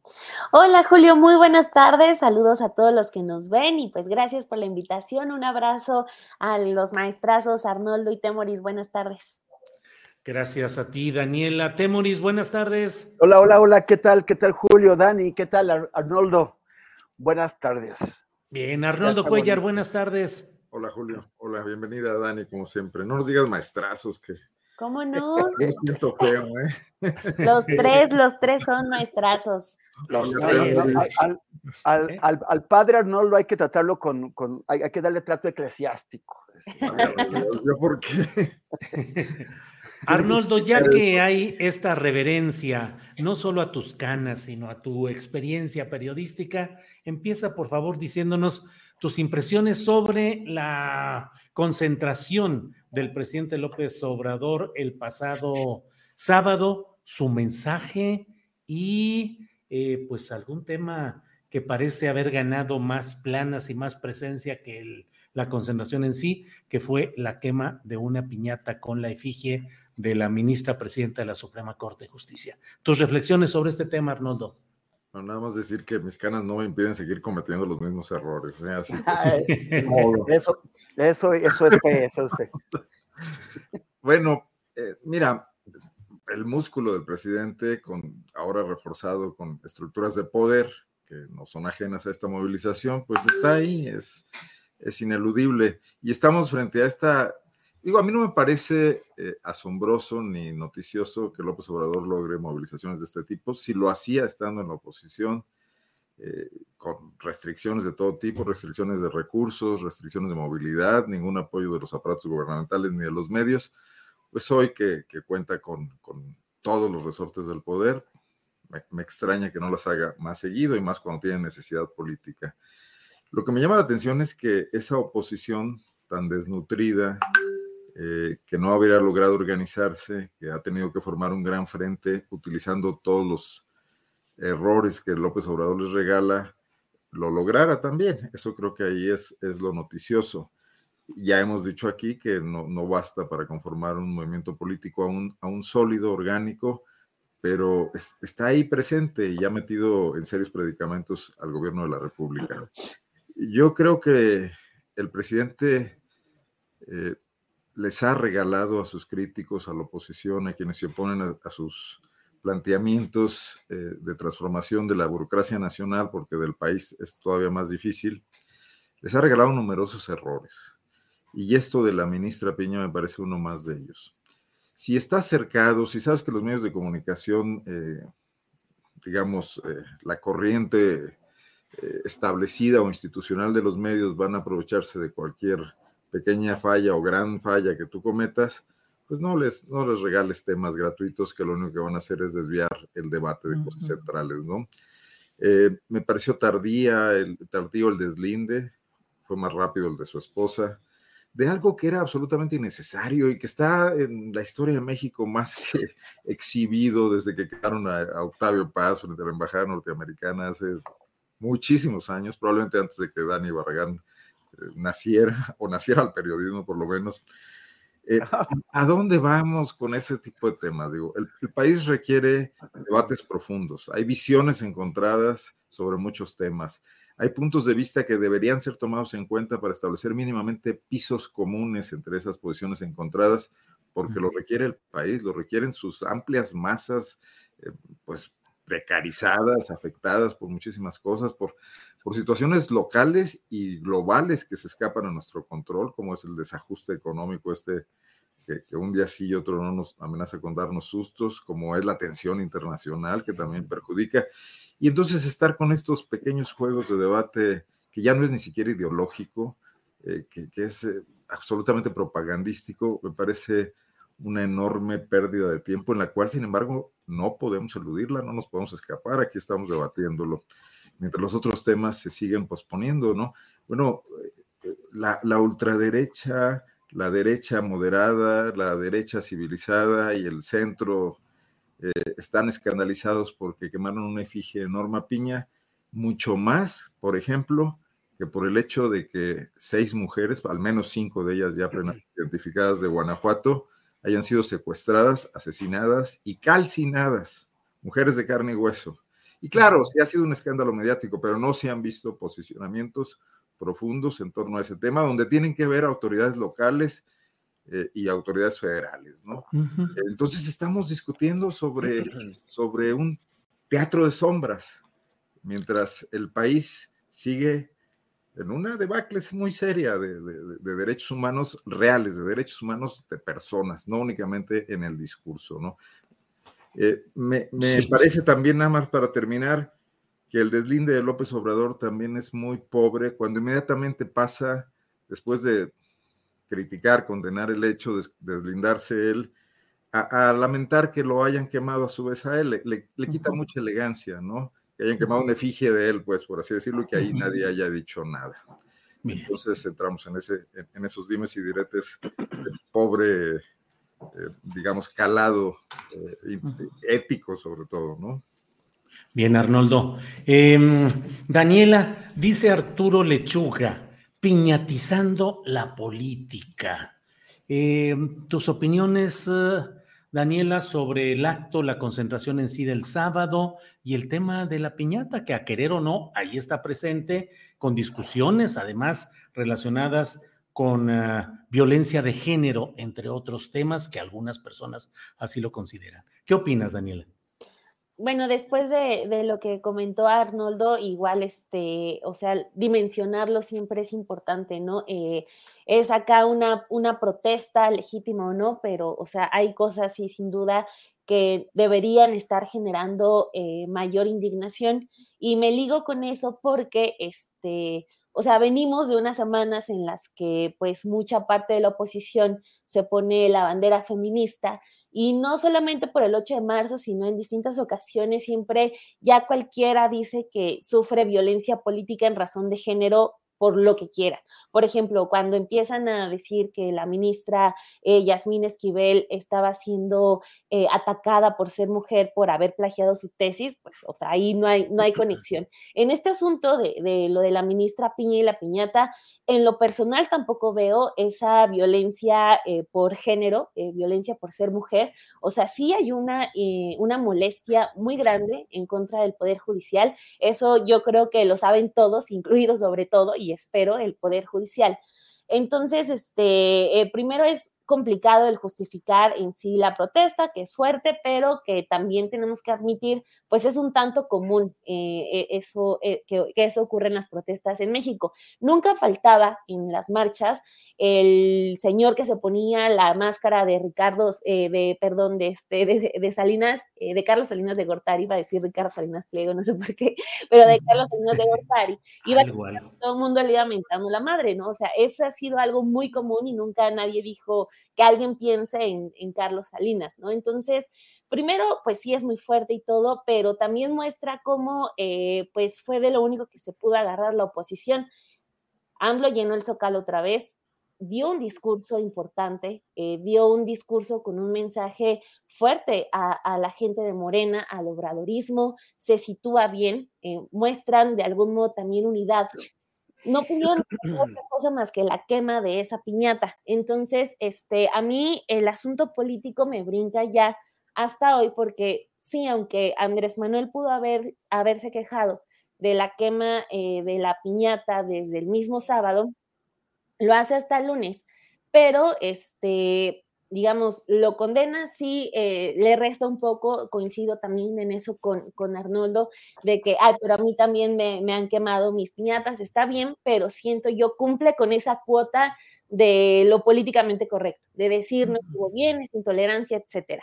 Lo que hace también Beatriz Gutiérrez Müller, eh, le suma eh, a, a favor dice eso no tiene que pasar, etcétera. Entonces creo yo, ellos cumplen con esa cuota. Pero hoy ocurre en la mañanera, por ejemplo, que una reportera le dice, oiga, es que ¿qué opina de la piñata?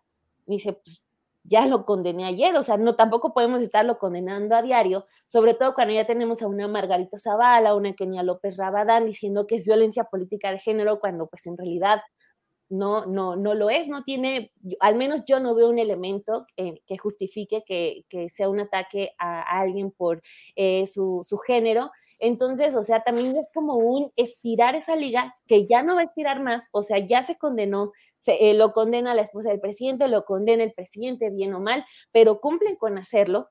Y, o sea, no sé hacia dónde más eh, quieran llevar el tema, pero yo lo siento demasiado obsoleto pero siento también que es de lo único de lo que se pueden agarrar del sábado que creo yo el presidente López Obrador pues le da una muestra a la oposición que pues incluso en su cuarto año de gobierno el día que él pueda llenar el zócalo lo llena.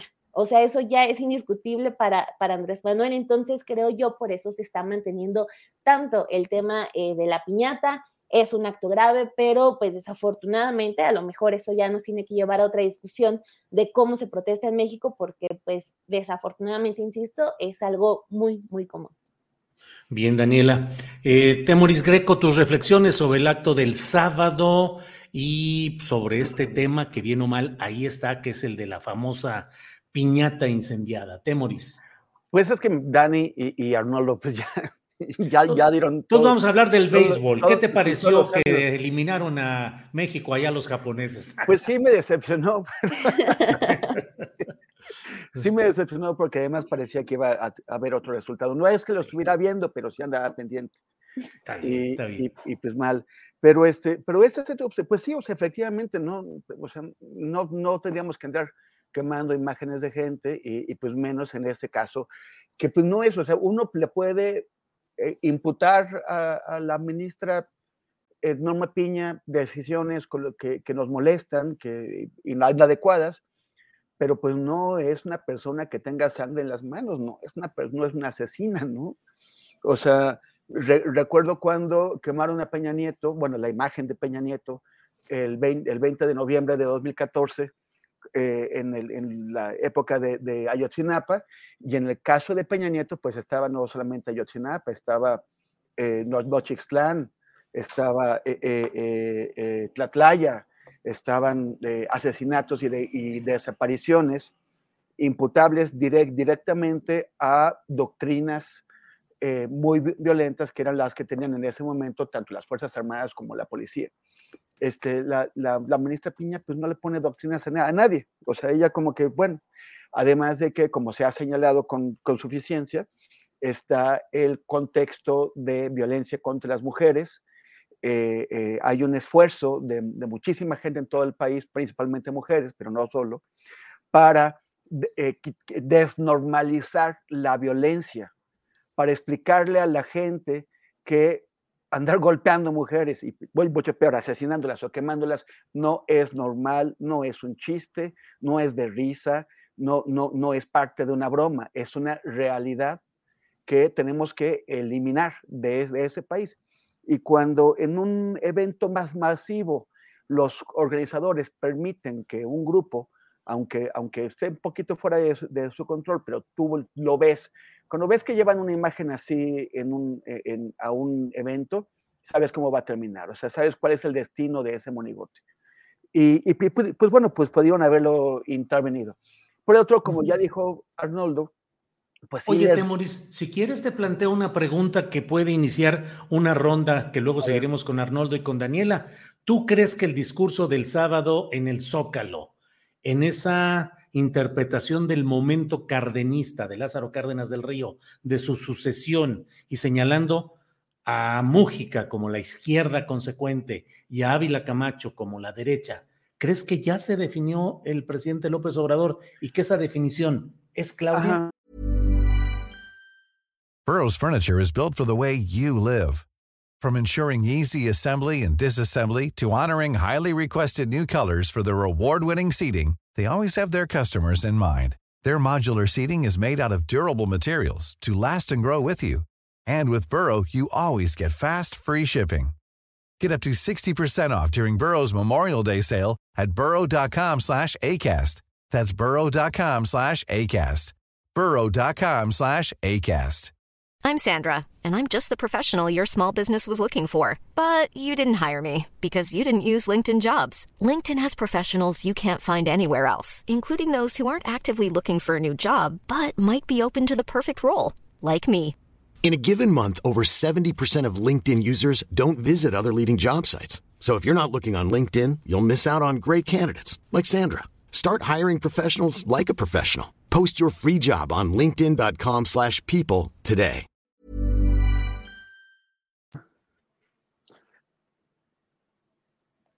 Sí, bueno, por un lado, escuché la, la muy interesante entrevista que, que te dio ayer Ana Rivera Carbó. Eh, que, me, parece que puso este, bastante en orden las cosas, ¿no? Las diferencias entre aquel momento histórico y este momento histórico. Eh, yo, yo, yo, no lo tenía tan claro, pero pues para, para, empezar ella dice que antes de que el general Cárdenas eh, se, se, decidiera, ya las fuerzas vivas de su, partido y de, y de, su movimiento lo, habían hecho, ya Lombardo Toledano había apoyado a Ávila Camacho, ya los comunistas habían apoyado a, Ávila Camacho y también el general Cárdenas estaba tomando en cuenta tanto el contexto nacional e internacional de violencia, de, radicalismo y quiso eh, pues evitar que, México fuera arrastrado a ese, también ante la fuerza del almacenismo. Es muy, es, no, ya son como los puntos básicos de lo que te dijo Ana Rivera Carbó y a mí me parece pues que es muy claro que fue la decisión que se tomó en cierto contexto y también un dato que tú aportaste que el propio eh, eh, ya se había descartado un año antes del proceso electoral.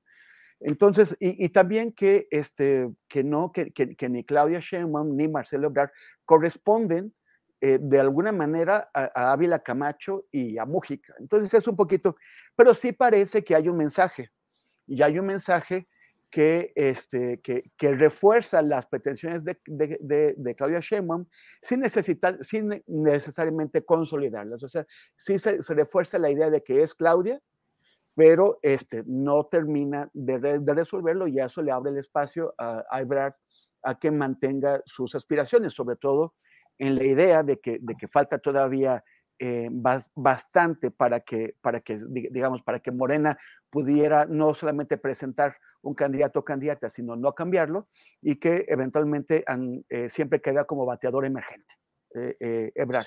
Pero sí parece que, que pues, que, que, bueno, que es Claudia. Eso, eh, creo que en el ánimo del presidente está, está, está por ahí y, también creo que, que, definitivamente el que menos se parece a Ávila Camacho o a Mújica, pues es eh, eh, Adán Augusto López, es el, es el que el, el, de menos peso ideológico, de menor peso político, el de, el de menor estatura, y pues bueno, creo que, que por ahí ya tampoco, tampoco iría.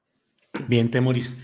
Arnoldo Cuellar, ¿qué opinas de esa ese pasaje histórico ubicado en un contexto del proceso de la sucesión presidencial en México en 2024, es decir, no, no lo dijo AMLO en una reunión académica, en una sesión de análisis histórico, sino en un meeting que es trascendente y que tal vez sea el último acto masivo que haga antes de que empiece ya todo el proceso de la postulación de Morena. En fin, Arnoldo, ubicas a Marcelo Ebrard como un continuador radical de izquierda de las posturas de la 4T, por un lado, y por otro, ubicas a Claudia Sheinbaum como ese factor radical de izquierda?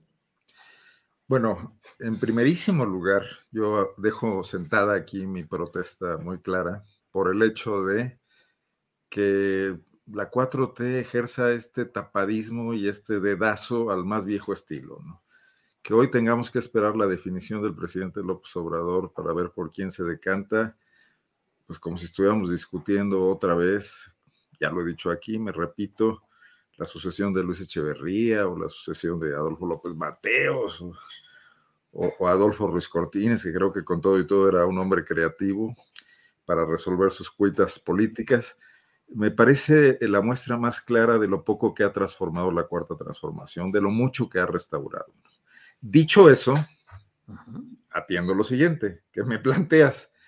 Yo creo que el momento histórico sí se parece a grandes trazos, digo, entiendo los matices, lo que dijo ayer tu, entrevistada, que por cierto ese libro ya lo ando buscando para leerlo, su biografía de Mújica. Eh, pero sí veo una serie de tensiones internas y externas que pueden frustrar el deseo de López Obrador de heredarle a quien parece ser su hija política, ¿no?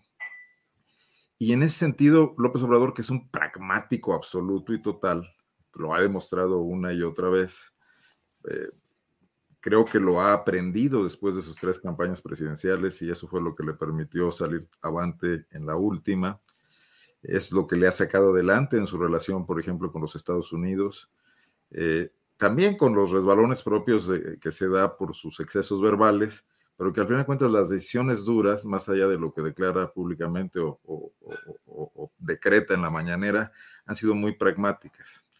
Y que en ese sentido más vale un sucesor que tenga habilidades políticas, que pueda tender puentes consensos mínimos para que no haya un retroceso a un planteamiento de cierta fidelidad más personal, más eh, política e ideológica que pueda topar con pared. O sea, yo ya no diría que, es eh, eh, Mújica contra Ávila Camacho, sino que, yéndome a un símil extremo, que es una gran provocación, que Claudia podría ser la Dilma Rousseff de AMLO también, ¿no? Y que eso también es un riesgo que habría que... Hoy no, pero no, pero espero que, no con el destino de Dilma Rousseff, por favor. Sí, imagina. no, no tan calcado, pero sí un debilitamiento de su movimiento, ¿no? Eh, por la gran confrontación interna y externa que se puede llegar a presentar. Más complicaciones adicionales del momento, como es la economía, como muchas otras cosas, ¿no? Que están ahí, ¿no? Bien. Eh, Temoris, contesta el teléfono. Si, timbra, éntrale. Astillero informa aquí. Hacemos sus comentarios y complacencias a lo que. ¿Qué, le, decimos, ¿qué le, decimos, a Julio? Sí, sí, ¿qué le decimos? Sí, sí. Daniela. Dani, eh, por otra parte, a menos de 48 horas de ese acto sabatino en el Zócalo, eh, Marcelo Ebrard presenta su libro, El Camino de México, dice y desde mi punto de vista presenta cuando menos algunas innovaciones que no sé cómo las perciban y cómo las valore el núcleo duro del obradorismo. Dice que él va a impulsar la 4T 2.0, es decir, tecnologizando eh, el proceso de la, de la propia 4T, o sea, una 4T, pero moderna, actualizada, científica, tecnológica, así lo, así lo interpreto. Carga la tinta en su oferta política en, em, en lo que él dice que es eh, las clases medias, que él propone que haya un México de clase media mayoritaria. Es una entrevista muy interesante que dio a Víctor Hugo Michel en Milenio después de la presentación del libro, pero habla de esto y habla también en un tono que me parece muy peculiar de su lema de campaña que podría ser yo sí lo sé hacer, que no deja de ser una eh, exclusión de otros contendientes como diciendo ellos no lo saben hacer. Y Marcelo, eh, digamos, expresa su amplia experiencia. A mí me resultó muy eh, peculiar una frase que él dijo, porque le dicen, ¿cómo vas a convencer a la clase media para que vote por la izquierda? Y dice, la idea de competencia y eficiencia. Sé cómo hacerlo. Eso es lo que he hecho toda mi vida, desde el sismo del 85 hasta conseguir las vacunas, o lo que estamos haciendo para defender los intereses de México en Estados Unidos, o convencer a Tesla de que viniera a Monterrey. Eso es saber hacer las cosas. Ya me eché un choro muy largo, Daniela, para preguntarte qué opinas de este posicionamiento de Marcelo Ebrard. No, pues sí tenemos a un Marcelo casi Superman que ha hecho absolutamente todo siendo canciller nada más. Entonces, a, mí me llama la atención añadiendo a la lista de todas las cosas que ha hecho bien Marcelo, que en su evento, eh, pues también le dicen que gracias a él las mujeres pueden abortar en la Ciudad de México así, este, pues cancelando a todas las activistas y feministas que lucharon para poder hacerlo. Ya, o sea, también ayer incluso le dijeron que gracias a Marcelo se puede abortar aquí. Entonces, ha hecho absolutamente de todo. Y bueno, desde ahí, desde ahí partimos. Y yo también a, lo, a la presentación de ayer, tengo que decir que me sorprendió que ya pues mostrara eh, de su lado a Poniatowska, y a Ricardo Rafael también tengo que decir, me sorprendió este, porque pues lo habíamos visto luego de que denuncia el, este, el espionaje, lo habíamos visto muy, eh, pues, eh, crítico de la 4T y ahorita sí me sorprendió demasiado verlo eh, pues presentando este libro de, del canciller. Pero bueno, este, sobre lo que se viene también leí la entrevista que, que le da a Víctor Hugo Mitchell porque sí es, es muy interesante y este mensaje de que va por las clases medias también. O sea, eh, no sé si después del mensaje del presidente y de mm, si, si hay un Mújica radical de la izquierda o si hay alguien más de centro Ávila Camacho, este, pues creo que sí cobra un poquito más de sentido, aunque va a tener que ser muy cuidadoso Marcelo de no separarse tanto del presidente, porque al final de cuentas también en este lema de yo sí, yo sí sé hacer las cosas, pues le debe mucho a lo que el presidente en, en ese entonces jefe de gobierno del Distrito Federal le dejó ya de camino andado, que fue, por ejemplo, toda la implementación de los programas sociales, de porque que los empieza Andrés Manuel en la Ciudad de México, entonces, eh, pues le debe mucho de, lo, de los buenos resultados en la ciudad a lo que el propio Andrés Manuel empezó. Entonces, eh, va a ser, va a tener que ser muy cuidadoso porque incluso también en esta entrevista y en la presentación del libro habla de que, este, de no ser presuncioso, de, este, de no presumir de más pero pues a final de cuentas, quien habla de él y él mismo en, lo que deja ver del libro, que todavía yo, yo no leo, o sea, es todo lo contrario, o sea, es el super Marcelo que trajo vacunas, que trajo Tesla, que trajo el aborto, que ha hecho absolutamente de todo, entonces, eh, pues sí es como bajarlo un poquito a la soberbia quizás, porque pues va iniciando y ni modo que entre con, eh, pues sintiéndose el que sí los, el único que sí lo sabe hacer, que ahí también en ese sentido creo que va a ser muy interesante eh, lo que ocurra con el metro, ya pensando en que ese va a ser su eslogan, en lo que ocurra con el tema metro, porque pues sí o sí es algo de lo que se va a tener que hablar. A Claudia Sheinbaum le han criticado mucho, por ejemplo, este, lo de la línea 12 y creo yo ese tema todavía no se concreta al 100%. Todavía hay una sombra que persigue ahí a Marcelo Ebrard.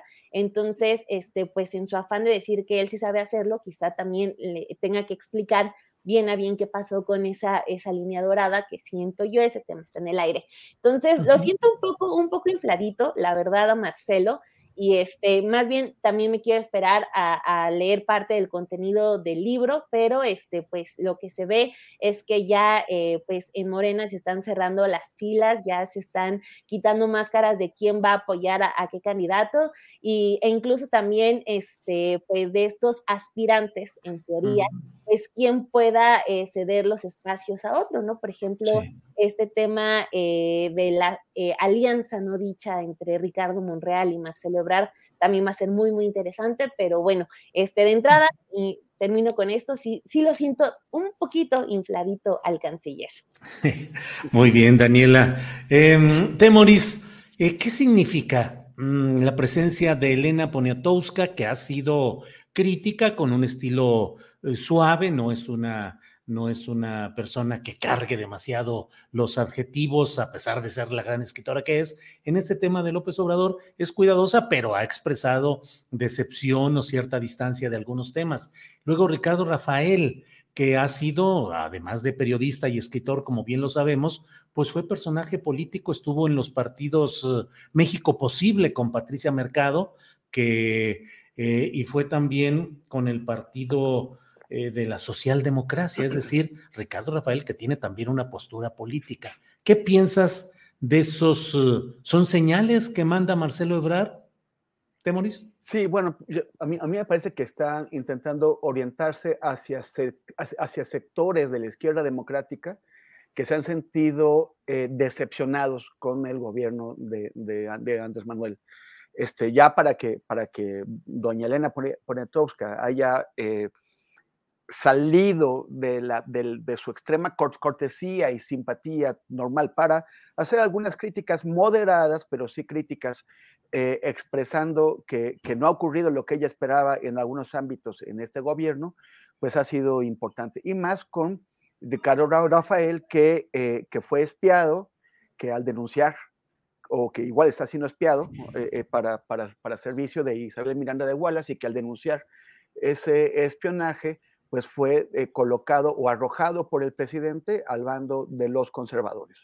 Entonces, em, esta es, una forma, a mí me parece que de Ebrard, de decir, voy a restablecer los puentes que no debieron haber sido rotos con esos sectores de, una clase media que, eh, que, que, votó en 2018 por el presidente López Obrador y que en, cierta medida lo ha abandonado al sentir que el presidente le, no solamente que le daba la, espalda, sino que el presidente la agarraba de punching bag. Y, pero al mismo tiempo, pues como que le falta voltear a ver, o sea, por ejemplo, está bien que hubiera agarrado para enviar este mensaje o, o, a, o a, o a Ponatowska o a, Rafael, pero también como que a Ebrard le, le faltan otros sectores más más propios de una izquierda andesmandolista pura y dura, como que, como que se está yendo a, buscar, a recuperar a esos sectores que se fueron, pero también tendría que enviarle un mensaje más sólido a, pues al o sea, él, dice ser un andesmanuelista de, de, cepa que siempre ha estado ahí, que la unidad eh, ha, estado en su eje de, mira, pues, pues entonces que lo demuestre también eh, mostrándonos a quién está incorporando de este andermanualismo duro. Y, yo creo que, bueno, al, menos en este evento no se pudo ver. Bien, Temuris. Arnoldo, pues aquí en esta serie de especulaciones, de deducciones fundadas que tratamos de hacer. Informadas. Sí, deducciones informadas, razonadas. ¿Cómo ves este tema? Con este tipo de posturas como las dichas, sobre todo en esta entrevista en Milenio por Marcelo Ebrard, eh, en el ánimo presidencial que es siempre muy celoso y muy riguroso en que no haya, y lo dijo además, eh, de anclarse en los principios, de no zigzaguear. Lo que está haciendo Marcelo Ebrard es ya un poquito desmarcarse del estilo y de la postura de López Obrador y la llamada 4T. Bueno, pero hace falta eso. O sea, eh, el desgaste acumulado por el ejercicio de gobierno de Manuel López Obrador puede tener un cobro electoral. Confiarse exclusivamente a la movilización, a los pagos de, las políticas sociales, a los, todo lo que se maneja en dinero público y en dinero en efectivo para amplios sectores sociales vía subsidio, puede ser contraproducente. Yo creo que también hace falta hacer política y creo que Marcelo la está haciendo. Eh, creo que a Claudia le falta arriesgarse un poco más y no nada más tener el puro cobijo de ser la heredera de, de Andrés Manuel López Obrador. Tiene que mostrar algo más. Ahora, independientemente de eso, el liderazgo de la sucesión en México está absolutamente bajo el control de Andrés Manuel López Obrador, de su movimiento, de su persona, de su liderazgo casi providencial. Eh, eh, con, estos dos, con estos dos candidatos no hay nada que se les acerque, ni los otros ni, que, que, él ha inventado como Adán Augusto, ni por supuesto nadie en la oposición. Y eso significa un gran poder.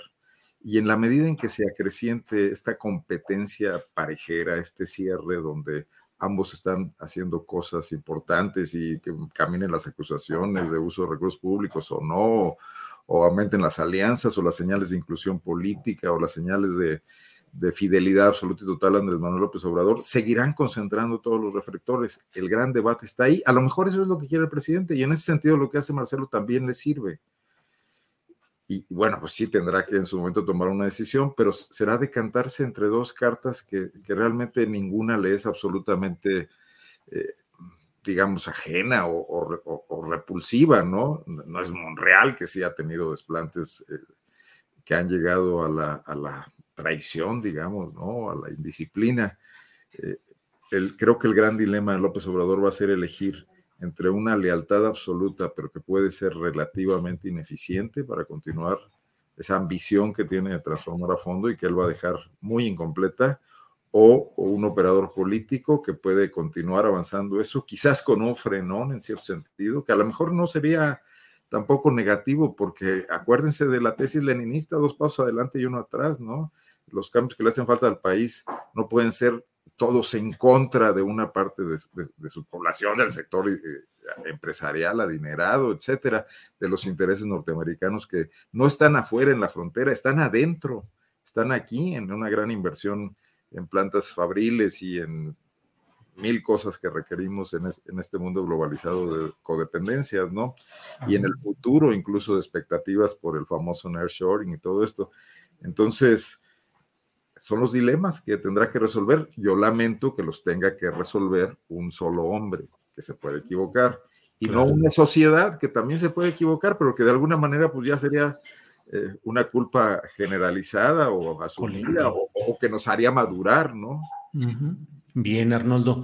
Daniela, em, ¿crees que le falta arriesgarse a la jefa de gobierno, Claudia Sheinbaum, que pareciera estar apostando a una continuidad muy eh, diáfana en ese sentido, sin ningún tipo de, de, salirse de la línea política del superior, que es el jefe político, el presidente López Obrador.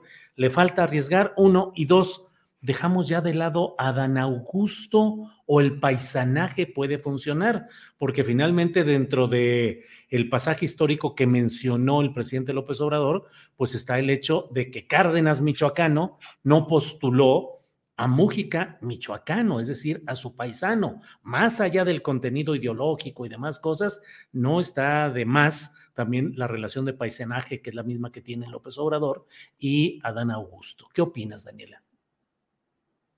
Tu micrófono. Mi micro, perdón. Eh, decía que, híjole, no sé si con lo de Adán Augusto me vayan a linchar, pero honestamente no sé por qué está tan elevado en, en su posición. O sea, desde mi punto de vista, este, insisto, pido disculpas de, de antemano, pero empiezan a inflar a Dan Augusto después de que eh, aparecen unas mañaneras eh, eh, cuando el presidente tenía COVID y pues libra bien las mañaneras y desde ahí ya fue presidenciable. O sea, de ahí en fuera no he visto como alguna otra acción del secretario de gobernación más que o sea, pues su negociación en el Senado, en diputados, pero pues, o sea, no, no sé, no termino de entender bien a bien por qué esta razón de, de que Adán Augusto esté en esta plantilla que yo considero solamente están, eh, pues formalmente y con bastante fuerza, eh, Marcelo Ebrard y Claudia Sheinbaum. Entonces, ahí a lo mejor es algo que yo no he visto eh, que yo no he observado, que no he analizado, pero siento lo de Adán Augusto muy inflado y aparte también, no sé si más bien está como acumulando cierta fuerza para que llegado el momento tenga que inclinar la balanza con uno u otra candidata, ¿no? Entonces, este, eso, es lo que he visto, no termino de entenderlo. Lo de Claudia, este, sí tiene que arriesgar porque eh, pues va a llegar un momento en el que no solamente va a poder vivir de Andrés Manuel, ¿no? Y eso, pues, lo, yo supongo lo sabe ella y también lo sabe todo Morena, que pues eh, se les acaba su Andrés Manuel en año y medio. Entonces, de que lo sabe, lo sabe tanto que ha dado algunos eh, pasos que no sé si le han salido muy bien. Por ejemplo, este como acercamiento que ha tenido con ciertas eh, personalidades de la farándula, lo que le he criticado mucho de, la entrevista con Marta de Baile, donde anuncia que, se iba a casar, o por ejemplo, este spot que termina siendo todavía un misterio, eh, que publica la actriz y conductora Galilea Montijo el día de ayer, pues dando señales de ya empezar un spot político de, para apoyar a Claudia Sheinbaum. Todavía no se sabe si sí, eh, pues sí es a favor de ella o a qué se debe, pero el, o sea, el spot tiene todas las señales de ser un apoyo a Claudia y es como eh, lo, lo comentábamos en el programa hoy temprano, de esta estrategia de esta campaña política de utilizar a una actriz conductora de Televisa cuando ya tenemos esa experiencia en la política de cuando eh, pues algunos funcionarios buscan ayuda de personas eh, famosas de esta televisora, de esta tendencia, por así decirlo, de esas características, no ha salido bien. Definitivamente no ha salido bien, entonces, eh, pues no sé si eso ya sea de esta nueva estrategia de arriesgar de, la doctora Sheinbaum, pero pues lo tiene que hacer porque, y creo yo también con... Eh, pues evaluando, dando pasos certeros, no, este, a estas alturas no se puede equivocar, ya, o sea, lleva las de gane, no se puede equivocar, las encuestas están a su favor, entonces quizá esa, eh, esos em, pasos grandes que dé, pues no tienen que ser como de la mano de, esa gente de la farándula, porque tampoco es el objetivo de personas a las que busca llegar. Eh, tiene que terminar de convencer a todo el obradorismo, que hay quienes están por Adán Augusto, hay quienes están por Marcelo, hay mucha gente que, por ejemplo, también está eh, eh, con Noroña, que es un personaje, un político que hay veces que, lo, que se sale mucho de, las mesas de discusión, pero también hay mucha gente que, que lo menciona y lo menciona hasta por arriba de, de, Dan Augusto López Hernández. Entonces, este, creo yo, tienen que ser más inteligentes esos pasos que de, que de la doctora. Tiene mucho para dónde, eh, de dónde agarrar. O sea, el hecho de, de, ser, de poder ser la primera mujer presidenta le da muchas herramientas de campaña y no sé si una de ellas sea acercarse a gente de la farándula, pero de que tiene que arriesgar, pues sí lo tiene que hacer. Bien, Daniela. Eh, Temoris, eh, hay dos... Uh, yo he dicho que fueron tres corcholatas originales, así las denominó el presidente López Obrador, que fueron Marcelo, Claudia y Adán Augusto, y luego dos taparroscas que metió un poco más adelante, meses más adelante, que serían Ricardo Monreal y Gerardo Fernández Noroña. ¿Qué opinas de estos dos personajes que no hemos mencionado en nuestro análisis de este día, Temoris, de Monreal y de Fernández Noroña?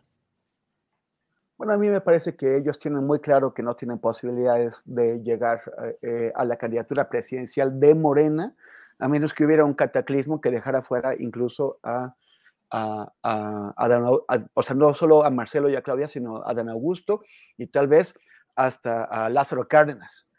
Este, eh, solamente así se abriría una coyuntura en la que Morena tendría que buscar más allá y aún así sería muy difícil porque eh, Monreal tiene todo, todo, en contra, adentro de Morena tiene muchas corrientes en contra y porque pues Gerardo Fernández está muy lejos, muy lejos de tener el alcance o, la, dimensión para concentrar, una, para concentrar un apoyo general. Me parece que en, ese caso tendría que competir contra otros eh, eh, aspirantes emergentes. Pero bueno, eh, a base de, insistencia logran ser considerados y, y, eso pues debería, o es, a mí me parece que el cálculo que ellos tienen, elevar sus bonos para tratar de apostar a otro puesto.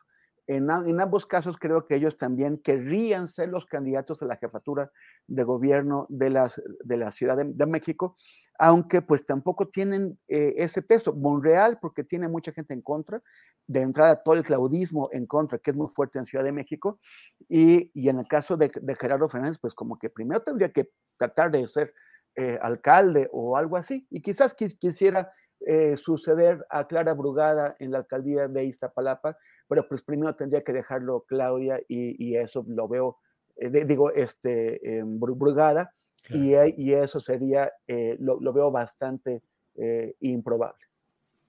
Bien, Temoris. Em, Arnoldo, ¿qué opinas de estas dos cartas que, sobre todo en el caso de Fernández Noroña, el público, el chat pide que hablemos también del caso de Fernández Noroña? ¿Qué opinas de él y de Ricardo Monreal? Bueno, antes que nada, el reporte de que no le fue nada mal a Dani con los comentarios. Es más, coincido muchísimo contigo. En cambio, Temuris y yo somos los derechosos panistas y demás. no, no, ya nos dijeron machos a alfa y todo. Pero, mira, pero es que está, está este, ve, nada más la, los, la jerarquía de los insultos. O sea, que venimos desde, la, desde hace una semana primero empezaron diciéndome panista, luego ultraderechista, luego cuando con eso ya no estuvieron contentos, ya dijeron que ahora que entonces les parece más insulto ser llamar a alguien gay, ¿no? ¡Uh! y luego cuando eso tampoco les funcionó, se fueron a cruzazulistas, ¿no? Ya sí. Ahí Creo que ahí ya tuve la culpa. Pero entonces lo de hoy es este es más machos alfa, pero bueno, así está. Yo, yo por eso pedí disculpas, dije, pues me van a linchar si ya me están diciendo que estoy muy verde. Te dicen que no pidas disculpas y yo vi mucho consenso en torno a tu opinión de Adán Augusto. Y bueno, es que Adán Augusto está en esa tercera posición, eh, donde no, no, logra alcanzar, ni mucho menos, pese al hombro del presidente. Yo creo que ni, ni Fernández Noroña ni Ricardo Monreal están en esa liga. Que aparezcan, que tengan manera de moverse, de, bueno, Ricardo, además con todos los recursos políticos, económicos que tiene de exposición, pues siempre estará dando nota ahí, será un contrapunto y probablemente eso le alcance para, para negociar su reinclusión a una 4T que, que pues, se ve que va a tener el control eh, de, la elección en 2024 y abandonar cualquier devaneo posible de, jugar a la candidatura opositora con una oposición que tampoco parece que, lo ve muy confiable, ¿no? Eh, Fernández Noroña es un hombre que ha construido su carrera política con sus propios recursos, que se ha defendido muy bien, en general, eh, que ha sobrevivido políticamente, que tiene sus momentos muy buenos de, participación en el debate público, es ocurrente, es ingenioso, pero que no tiene un capitán político, digamos, nacional, ¿no? Perdón que traigo aquí algo en el ojo. ¿Alguna precandidatura presidencial se te ha atorado? Probablemente, probablemente estoy aquí Que hay, que hay toda una historia ahí, digo, hago un poquito de tiempo en lo que tú me dices cuando ya estés, Arnoldo, pero... más bien ya terminé. Ah, ya terminó, fíjate nada. Bueno, Arnoldo. O sea, les eh, alcanzará para negociar posiciones quizás importantes, pero no, no están en la carrera final por la presidencia, ni en el ánimo de Andrés Manuel, ni en las encuestas, ni en una posibilidad real, ¿no? Bien. Eh, Daniela, tú pusiste el tema, precisamente te pido que nos des tu opinión respecto a Fernández Noroña y respecto a Monreal. Hay una insistencia muy clara, sobre todo en el chat, de mucha gente que dice Noroña es, eh, eh, Noroña es el, ah, eh, justamente el personaje de la izquierda radical que el presidente mencionó, el general Mújica. Yo en lo que he escrito sobre el tema siempre digo, Mújica, radical de izquierda con absoluta experiencia de gobierno, porque eh, Mújica no solo fue el radical en la oratoria, el legislador impetuoso, el hombre que impulsó eh, transformaciones profundas en lo que sería la nueva constitución mexicana, sino además fue gobernador de Michoacán, gobernador de Tabasco, eh, ocupó cargos diversos, es decir, fue dos veces secretario de Estado con el propio Lázaro Cárdenas. En fin, ¿qué opinas, Dani, de eh, las aspiraciones de Monreal y de eh, el propio Noro, Fernández Noroña en estos momentos, Dani? Pues esa etiqueta sí es muy atrevida ya decir que este Noroña es un, es un Mújica, está muy, muy atrevido, no estaría tan de acuerdo. Sí, eh, creo que esa definición que, que, dan de que es un político que se ha construido su carrera solo es eh, muy atinada de, de Noroña.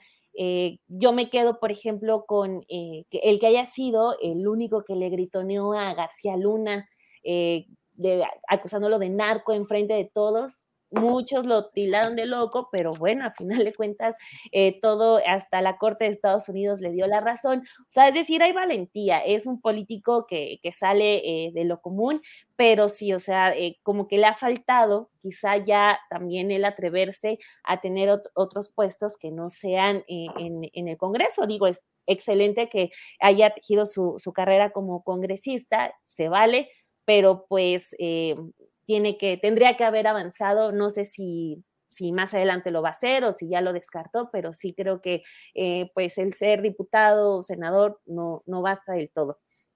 Pero valentía la tiene, eso sí, sin lugar a dudas, y también por eso creo que está cuenta con tanto respaldo de gente. En YouTube es impresionante siempre el respaldo que tiene Noroña, entonces eso también es muy valioso. En cuanto a Monreal, híjole, pues es muy complicado, este, porque pues es para todos sabido que es eh, un negociador, más que político, yo creo que tiene esa habilidad para para negociar y negociar siempre hacia su favor, hacia salir siempre bien librado, a salir con, eh, mucho, con mucha ganancia. Entonces, este, es impresionante el, poder que tiene Monreal y eso eh, después del, reportaje, una disculpa que lo mencione, pero es, eh, fue muy evidente, o sea, el poder que tiene, no solo dentro de Morena, sino también en otros partidos políticos. como muestra, o sea, cuando sacamos el reportaje de los libros, lo que esperábamos quizá era que también una, por ejemplo, una Xochitl Galvez que se enoja de todo, que de todo reclama, que de todo pide, eh, pide, investigaciones. Cuando sacamos el tema de los libros, este, pues esperábamos una reacción, un comentario mínimo del PAN, no hubo nada. Eh, o sea, es increíble todo el poder que al menos en la Cámara tiene pero también se ha visto cómo tiene muchísimos brazos en todos lados y eso es impresionante. Entonces, eh, mencionaba esto porque yo creo que también los aspirantes a la presidencia van a querer quedarse con Monreal. Eh, es como una fruta que quieren obtener, buena o mala, la quieren tener porque es mucho poder. Y Monreal no sé bien a bien a qué esté jugando con este asunto de decir que quiere ser presidente porque pues no hay como ahí una esperanza bien construida. O sea, la crónica de, de la jornada, que es quien lo recupera, de cuando él dice, es que yo se voy a marchar el sábado con el presidente, lo que, lo que publica la jornada el domingo es que Monreal sale, camina unas calles del Senado y se regresa. O sea, no, no puede ni caminar, no puede ni acompañar una marcha del partido que dice cada semana fundó y ayudó a fundar y todo el rollo. Entonces, este, más bien está como reforzando todo su poder que ha tejido porque más de uno lo desea. Bien, Daniela. Son las 2 de la tarde con 50 minutos, ya estamos en la parte final. Sí, adelante, Arnoldo. Una rápida provocación. ¿No será Beltrones, el Beltrones de la 4T Monreal? Híjole, que no pudo ser candidato presidencial, pero que tenía todos los hilos. Claro, y que fue capaz de sobrellevar los gobiernos panistas manteniendo el control precisamente junto con Emilio Gamboa de las cámaras, uno de la diputados, otro de senadores, alternándose. Y manos en el PAN y en el PRD. Sí, sí, sí, sí, sí, así es. Y finalmente, político necesario para la supervivencia del PRI en aquel momento. La pregunta, continuando con tu provocación, Arnoldo, es si Monreal será necesario para la continuidad de Morena y demás proyectos. en fin. Temoris. Sí, nos quedan nos queda para mm, postrecitos, si lo desean. Eh, me hubiera gustado plantearles la posibilidad de hablar sobre esta equiparación que hace el presidente López Obrador de su caso, del propio desafuero de él en 2005 respecto a la probabilidad de detención de Donald Trump, eh, acusado de un asunto de pagos para silenciar una aventura sexual con una eh, mujer de de películas porno. Es decir, me parece a mí desproporcionada la comparación, pero bueno, ese es un tema que está ahí. Temoris, postrecito, eso o el tema que tú desees. Bueno, rápidamente sobre, yo no había observado esto que menciona Dani, pero me parece súper interesante. O sea, eh, siempre están buscando todo para pegarle a gente de la 4T pero ahora eh, eh, Monreal se dio su tiempo, 15 días, para darle una entrevista a Dani y toda la oposición calladita. Y una vez que hace su ridículo con Dani, su, su este, también, o sea, no, no, le, no, lo, no, lo quisieron agarrar. Y silencio, control mediático. Entonces ya no, les, ya no, les, importó, o sea, ahí sí no les importó, aunque lo hayan agarrado con, con, los, con los dedos en la puerta. Este, lo, de, lo de Donald Trump, o sea, es que de pronto el, presidente dice, cosas que dices como, ¿por qué? O sea, ¿de veras es necesario? Donald Trump este, nunca ha querido a una mujer, es un misógino, siempre las ha visto como objeto.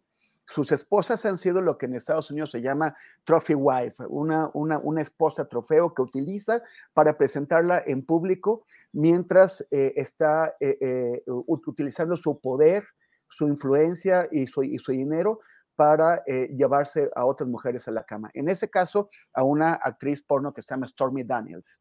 Y como, y como Stormy Daniels eh, eh, era una amenaza en el sentido de que podía contar esta relación cuando él era candidato en 2016, le pagó a través de un abogado 100, 130 mil dólares para comprar su silencio. Este es el alegato que trae no es, o sea, es que dijo el presidente que parecía que era un tema romántico. Eh, ¿Cómo puede decir eso Andrés Manuel sobre una relación económica de sobornos, de dinero que, de 130 mil dólares, que son dos, millones y medio de pesos que se, se emplean para comprar el silencio de una, de una, de una mujer, este, de un tipo que, eh, que, es famoso por utilizar a las mujeres como objetos sexuales y, el, presidente además lo compara con, su propia historia.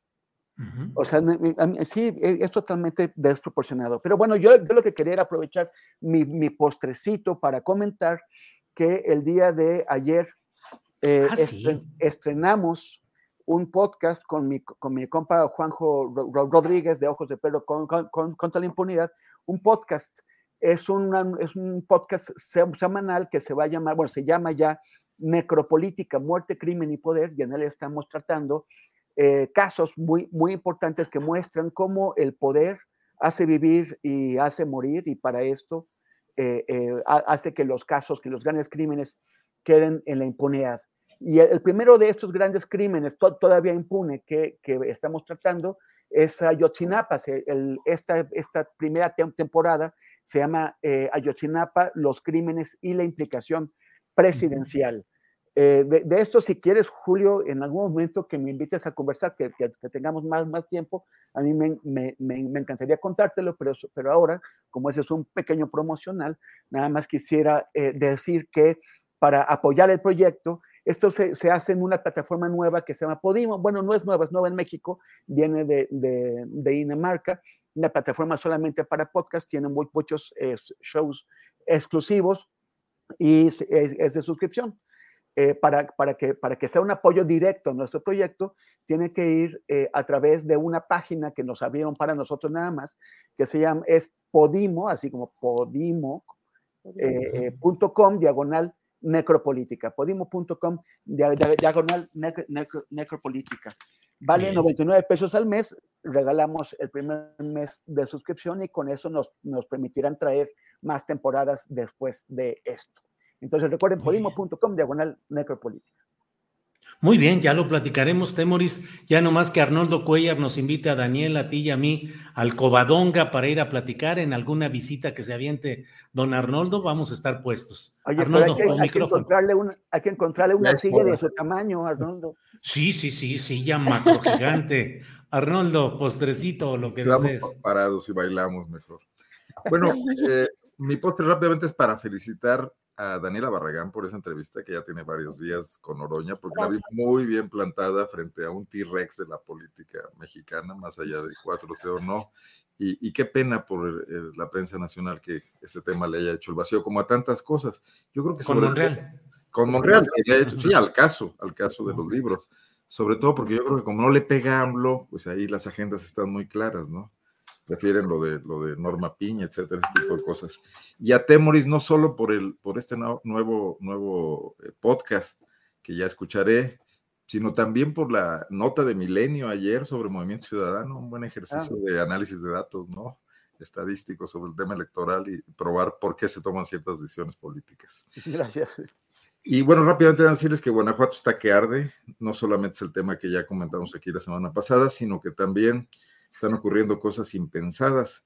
El ayuntamiento de Moroleón está en manos de Movimiento Ciudadano. Ustedes se van a acordar que ahí fue asesinada la candidata en plena campaña, Alma Barragán, que Movimiento Ciudadano la sustituyó. A nivel nacional vinieron sus cuadros dirigentes por la hija de ella, que ganó la elección de forma arrasadora. Ella se llama Alma Sánchez Barragán, aunque firma igual que la madre, Alma Barragán y que desde que llegó ha estado tomando unas decisiones muy cuestionables con respecto a la policía municipal y ha llegado muchos personajes de fuera, sobre todo de Jalisco, de Michoacán, a ocupar cargos puestos en la policía municipal. Hoy esta policía municipal fue intervenida por la Secretaría de Seguridad Pública del Estado en un operativo trueno, como le llaman aquí, donde llegan, revisan las armas, revisan todo, los casilleros de los policías, etcétera. En algo que marca una especie de ruptura de la luna de miel que sostenía el PAN, gobernante en Guanajuato, con este ayuntamiento de Movimiento Ciudadano, y que yo ligo un poco a todo lo que ha venido ocurriendo en Celaya, en esta confrontación entre de cárteles que trajo estos acontecimientos sangrientos de la semana pasada, prácticamente desde que inició marzo hasta, hasta la muerte de las jóvenes, que no ha terminado ahí, han seguido. Ayer hubo una confrontación donde fueron eh, asesinados, bueno, no asesinados, no sé la palabra es asesinados, resultaron muertos cinco individuos civiles que se confrontaron con policías municipales de Celaya en una balacera estruendosa en, un lugar urbano de Celaya, eh, donde esta guerra prosigue y, bueno, creo que esto se lleva muy pocos espacios en la prensa nacional, creo que es un tema eh, que está ahí de algo que ocurre sencillamente a dos horas y media, tres horas de la Ciudad de México, ¿no? Bien, Arnoldo, gracias. Eh, Daniela, por favor, para cerrar, postrecito. Eh, pues, eh, ¿qué iba a decirles? Ah, de Trump, ya se me estaba olvidando con lo de la felicitación. Muchas gracias, Arnoldo, y también eh, toda la suerte del mundo a Temoris en, en el nuevo proyecto. sí, simplemente lo de Trump y el presidente López Obrador es algo muy desafortunado. El presidente en, en el desafuero tiene una batalla tan legítima, tiene todas las pruebas a su favor todo el mundo fuimos testigos de lo que ocurrió y todavía y prestarle esa batalla a Trump, a un Trump que ya ni siquiera está reuniendo tanta gente eh, para lo que llamó en estos días, que dijo, si me detienen, vengan a protestar. Estaba leyendo las crónicas de, la agencia AP y este, pues no, o sea, ya hay, eh, son como estas manifestaciones eh, que reúne la Alianza por México, que son más periodistas que manifestantes, más reporteros, más camarógrafos. Entonces, pues sí, creo que es desafortunado el prestarle esa batalla del desafuero a Trump, pero pues ni modo. Pues ni modo. Bueno, pues son las 3 de la tarde en punto cuando vamos a decir gracias a ustedes, Arnoldo, Daniela, Temoris, y nos vemos muy pronto. Gracias. Muchas gracias. Hasta la próxima. Defina lo del cobadonga, ¿eh? yo pues. Vamos al cobán. Temoris y Daniela, ya pónganle para el jueves o viernes próximo o en semana de Pascua. Ya lo platicamos de rato. Muy bien. Órale, yo jalo. Hasta luego. Gracias. Hasta luego. Gracias. Bien, son las 3 de la tarde en punto. Vamos. No se vaya porque tenemos todavía información interesante y regresa con nosotros mi compañera Adriana Buentello, que ya está por aquí. Adriana, ¿qué tenemos por ahí? Julio, pues ya hay reacciones en Estados Unidos ante las declaraciones que hoy hizo el presidente López Obrador. Eh, si te parece, vamos a escuchar qué fue lo que dijo el viceportavoz del Departamento de Estado, Vedan Patel. Vamos a escuchar. We have never uh, uh, been uh, ones to indicate that uh, we are the governments of the world or, or some kind of uh, edict like that. Um, specifically, as it uh, relates to Mexico, though, the uh, reported involvement of members of Mexican police, military, and other government institutions in serious acts of corruption and unlawful arbitrary killings remain a serious challenge for Mexico, and that's why they were highlighted in our report. Uh, but also broadly, as it relates to the United States, uh, we have never been one to uh, try and imply we don't have our own challenges uh, domestically. The secretary has spoken uh, to this uh, quite candidly before, and as he likes to say, um, we do not uh, sweep these issues under the rug. Uh, we talk about them openly. We engage on these issues. Híjole, pues sigue subiendo el tono declarativo que no deja de ser un antecedente en política pues de decisiones y de acciones que pueden ser más concretas, pero por lo pronto en lo declarativo, sí, pues esta respuesta, Adriana, nosotros no escondemos las cosas debajo de la alfombra, es el mensaje principal que envían, Adriana. Pues creo que agarraron en curva a este funcionario, porque además eh, una de las reporteras sí le pregunta, pues son declaraciones fuertes, ¿no? Eh, sobre todo cuando el presidente dice que Estados Unidos se cree pues el gobierno del mundo. Y también este funcionario, eh, Patel, recordó, Julio, que el departamento, mencionó que el Departamento de Estado de Estados Unidos elabora este documento o este informe para el Congreso estadounidense. Pero también, pues ya sabemos cómo ese tipo de, reportes, pues, pues pasan, traspasan las fronteras, pero también hay que mencionar que también aquí en México, pues se dan por buenos estos, estos informes y se les dan también, pues, una importancia, pues, eh, para nuestro país. Pues así están las cosas y así van subiendo de tono.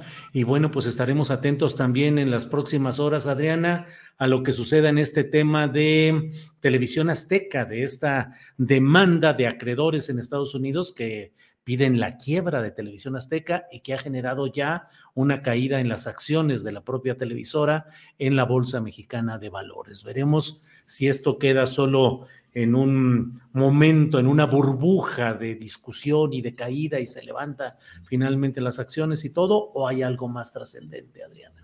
Así es, pues estoy viendo en algunos reportes eh, periodísticos, Julio, que dice que el Servicio Secreto de Estados Unidos ya está coordinando medidas con la policía de Nueva York por el posible arresto del expresidente Donald Trump. Así que vamos, vamos a seguir también con este tema y te vemos en la noche, Julio.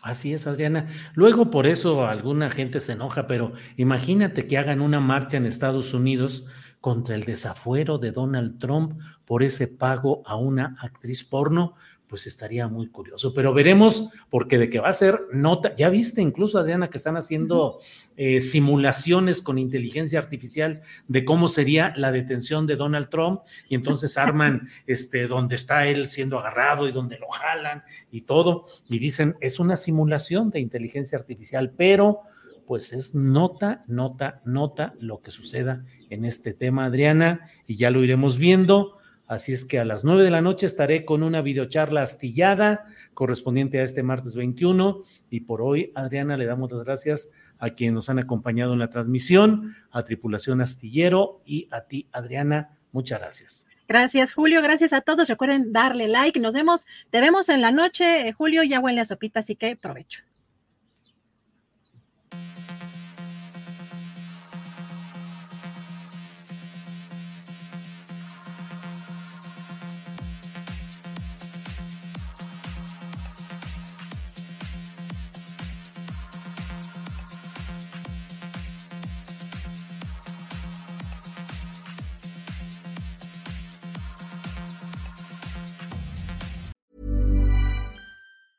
¿Te preocupas por tu familia? Entonces, ¿por qué darles solo huevos ordinarios cuando pueden disfrutar de lo mejor? Eggland's Best, los únicos huevos con ese delicioso sabor fresco de granja, además de la mejor nutrición, como 6 veces más vitamina D, 10 veces más vitamina E y 25% menos de grasa saturada que los huevos regulares, además de muchos otros nutrientes importantes. Así que, dales los mejores huevos. Eggland's Best, mejor sabor, mejor nutrición, mejores huevos. En Sherwin Williams somos tu compa, tu pana, tu socio, pero sobre todo somos tu aliado, con más de 6.000 representantes para atenderte en tu idioma y beneficios para contratistas que encontrarás en aliadopro.com. En Sherwin Williams somos el aliado del PRO. Para que te enteres del próximo noticiero, suscríbete y dale follow en Apple, Spotify, Amazon Music, Google o donde sea que escuches podcast te invitamos a visitar nuestra página julioastillero.com.